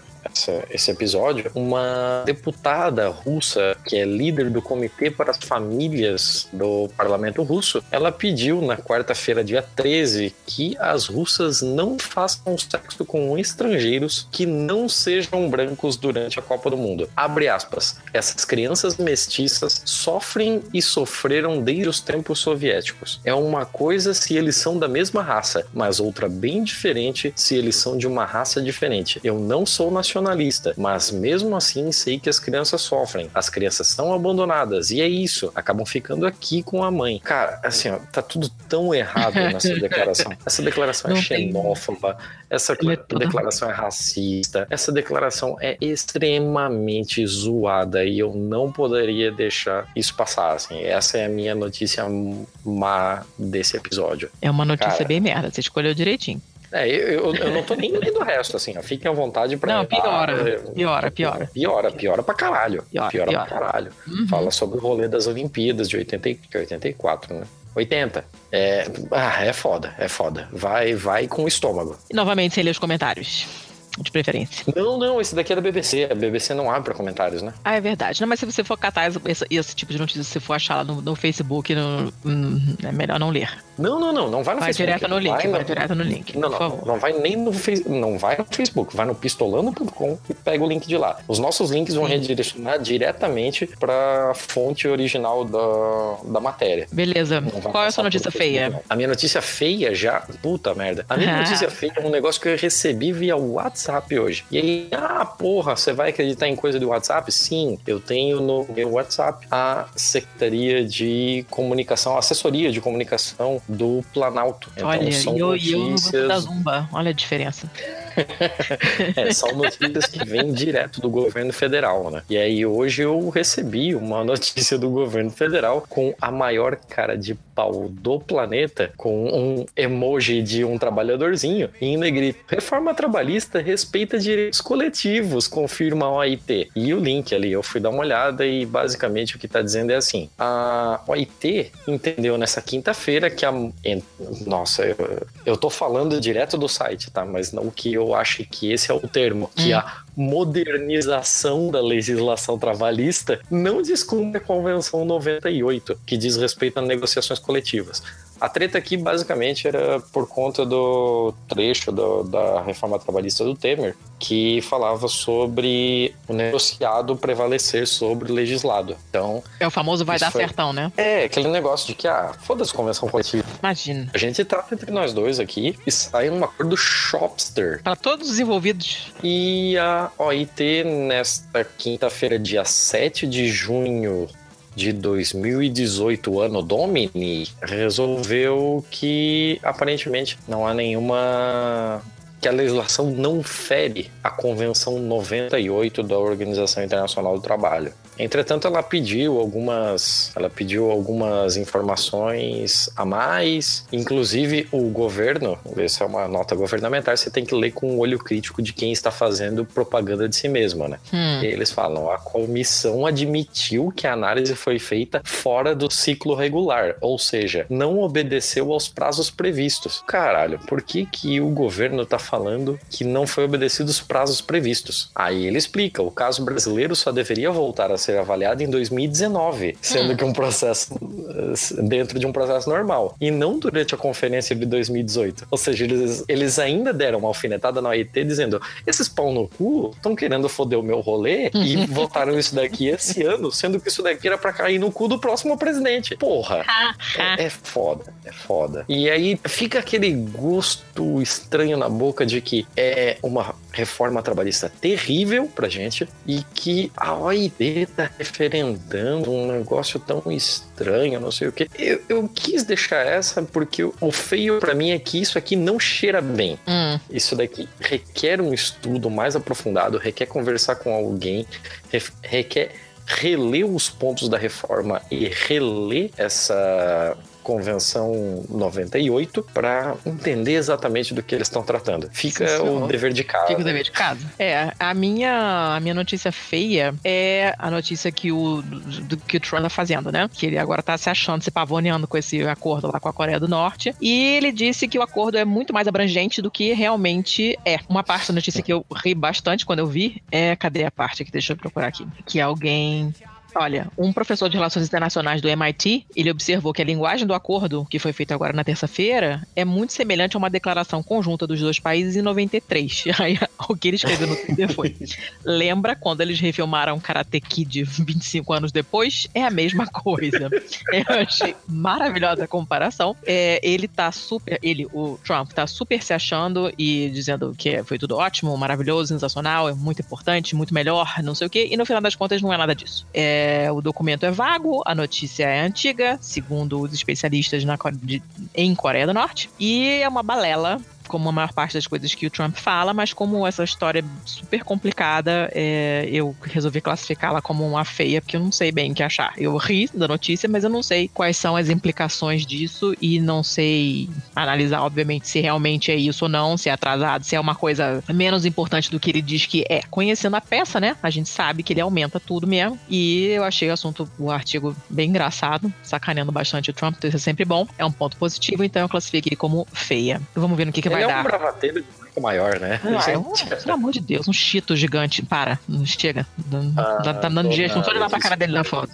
É, então estamos fechando, né? Estamos fechando. Antes de fechar de vez, hum. nós ainda temos tempo para colocar dicas culturais, que oh. é o nosso quadro A Balada do Pistoleiro.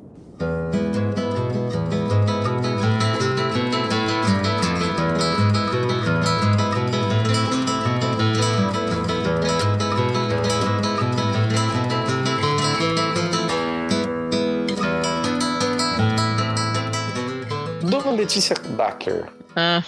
A Balada do Pistoleiro. A Balada do Pistoleiro é o nosso momento cultural em que você pode indicar coisas para os nossos coleguinhas ouvintes. Hum. Eu que que você manda? vou indicar. É, eu não, não, não, Eu tenho lido mais esse ano do que do que estava lendo anteriormente. Ano passado eu vi muita coisa na Netflix e, e li bem pouco. Esse ano eu tô lendo mais. É, não li nada assim de, oh, né, de que muda a sua vida. Mas eu acabei de terminar agora um livro chamado Kindred, é, de uma autora chamada Octavia Butler. Vai estar o link lá na postagem. É, eu não sei como traduzir em português, pra ser bem sincera. Eu ia é, te perguntar isso agora mesmo. Eu não me lembro. Eu não fui nem procurar. Pra. No- Normalmente eu procuro, dessa vez eu não procurei, mas eu vou catar lá pra colocar na postagem direitinho em português, é, se tiver. E é uma história bem interessante, uma história de viagem no tempo. É um livro antigo já, que voltou agora nas paradas, não sei porquê, talvez na onda da Atwood também. Embora o livro não seja feminista, como, como o conto da Aya, por exemplo, mas é uma história interessante. É uma mulher negra casada com um homem branco nos anos 70 e do nada, isso não fica explicado em momento nenhum porque não importa, é, também não é spoiler porque tá atrás na sinopse do livro, ela vai parar no passado, num período escravagista no sul dos Estados Unidos, sendo que ela, ela morava em Nova York. E ela passa Uhum. períodos é, no- no- nesse passado, então ela tem que lidar com toda essa realidade que ela voltar a ser escrava, porque se ela é negra e aparece num- naquele período do- de tempo, naquela parte do mundo onde todos os negros eram escravos, ela claramente só podia ser escrava. Então ela acaba assumindo aquele papel por falta de escolha mesmo, e é bem, tem trechos que são bem duros de ler, porque você, a gente sabe como é que era né, o tratamento e tal, e ela descreve tudo com muitos detalhes, então tem uns trechos que são bem dolorosos de ler, mas é um livro interessante, é legal, gostei. Então eu vou colocar ele aqui. O Perfeito. Perfeito. Eu ia indicar um outro livro, mas eu fui na onda da sua indicação e eu também vou indicar alguma coisa na temática mulher negra. Hum, E eu li recentemente o livro da Angela Davis chamado Mulheres, Raça e Classe. Ele foi lançado no Brasil pela editora Boitempo e que é a Melhor minha editora. editora preferida na porra toda. aham. Você tem três editoras que eu sou apaixonado nessa porra de país. É a Boitempo, a Civilização Brasileira e a Paz e Terra. Eu preciso indicar esse livro. Esse livro é uma obra necessária para quem quer entender feminismo, para quem quer entender racismo, para quem quer entender é, como isso intersecciona com a luta de classes de forma a você levar tudo isso junto para frente e não colocando uma pauta à frente das outras e como elas se interseccionam. É, é um documento sensacional que pega desde a questão histórica de como foi a questão escravagista nos Estados Unidos, de como foram organizadas as primeiras organizações anti-escravagistas, de como foram organizadas as primeiras, os primeiros movimentos sufragistas pelo direito de voto das mulheres. É um, é um documento completíssimo e um documento necessário, assim. Se você não leu esse livro, por favor, leia. Você vai sair dele uma pessoa melhor. Eu terei ele em mãos quarta-feira que vem. Então já está na Perfeito. lista. Ele é um ótimo livro. Eu acho que é isso, né? É isso. Fechamos? Fechamos? Perfeito. Então tá na hora de Dá tchau. encilhar os cavalos e seguir em direção ao pôr do sol, que sempre dá um efeito muito bonito. Aquela poeira vermelha que cola em tudo e você nunca mais consegue lavar. Mas É isso aí. Beleza. Então, até o próximo episódio. Aliás, Ah. antes de terminarmos, o próximo episódio sai quando mesmo? Boa pergunta. Ninguém sabe. Fica aí o Mas fica de olho. Fica, fica de olho, a gente vai trabalhar para que isso é, seja o mais próximo possível de quinzenal. Não, dá pra fazer quinzenal. Vamos, nos- vamos, nos esforçar, vai sair uma parada quinzenal. Tentaremos, tentaremos. Eu não posso prometer, estamos no começo, erraremos. É, estamos abertos a qualquer questionamento. Estamos disponíveis para se você quiser perguntar, sugerir. Se você conhece alguém que poderia falar sobre alguma coisa, entre em contato conosco. Você pode entrar em contato pelo e-mail contato@pistolando.com. Não tem br. ponto .com. Não, ponto com. E Isso. tem, tem o Twitter, que é o arroba pistolandopod, tudo junto. Isto. E se não, manda pra mim ou manda pra você, né? Eu tô no Twitter também, sou arroba pacamanca. E você é o quê? E eu sou o arroba Thiago underscore CZZ. meu- que porra é essa? O meu, o meu é mais fácil de Underscore é a lembrar. porra do underline. Underscore é aquele sublinhado. Underscore é aquele tracinho bem lá embaixo. O meu é mais fácil de lembrar, vamos combinar? Então fala com a Letícia. não fala comigo, não. Fala comigo que eu respondo. Mas o melhor de todos, até pra ficar tudo centralizado, é Pistolando Pod. Tudo junto, não tem complicação. Vai lá, tá show. E é isso aí? Isso aí. Perfeito. Então, tchau, tchau pra todo Então mundo. acabou. Até a próxima. Tchau.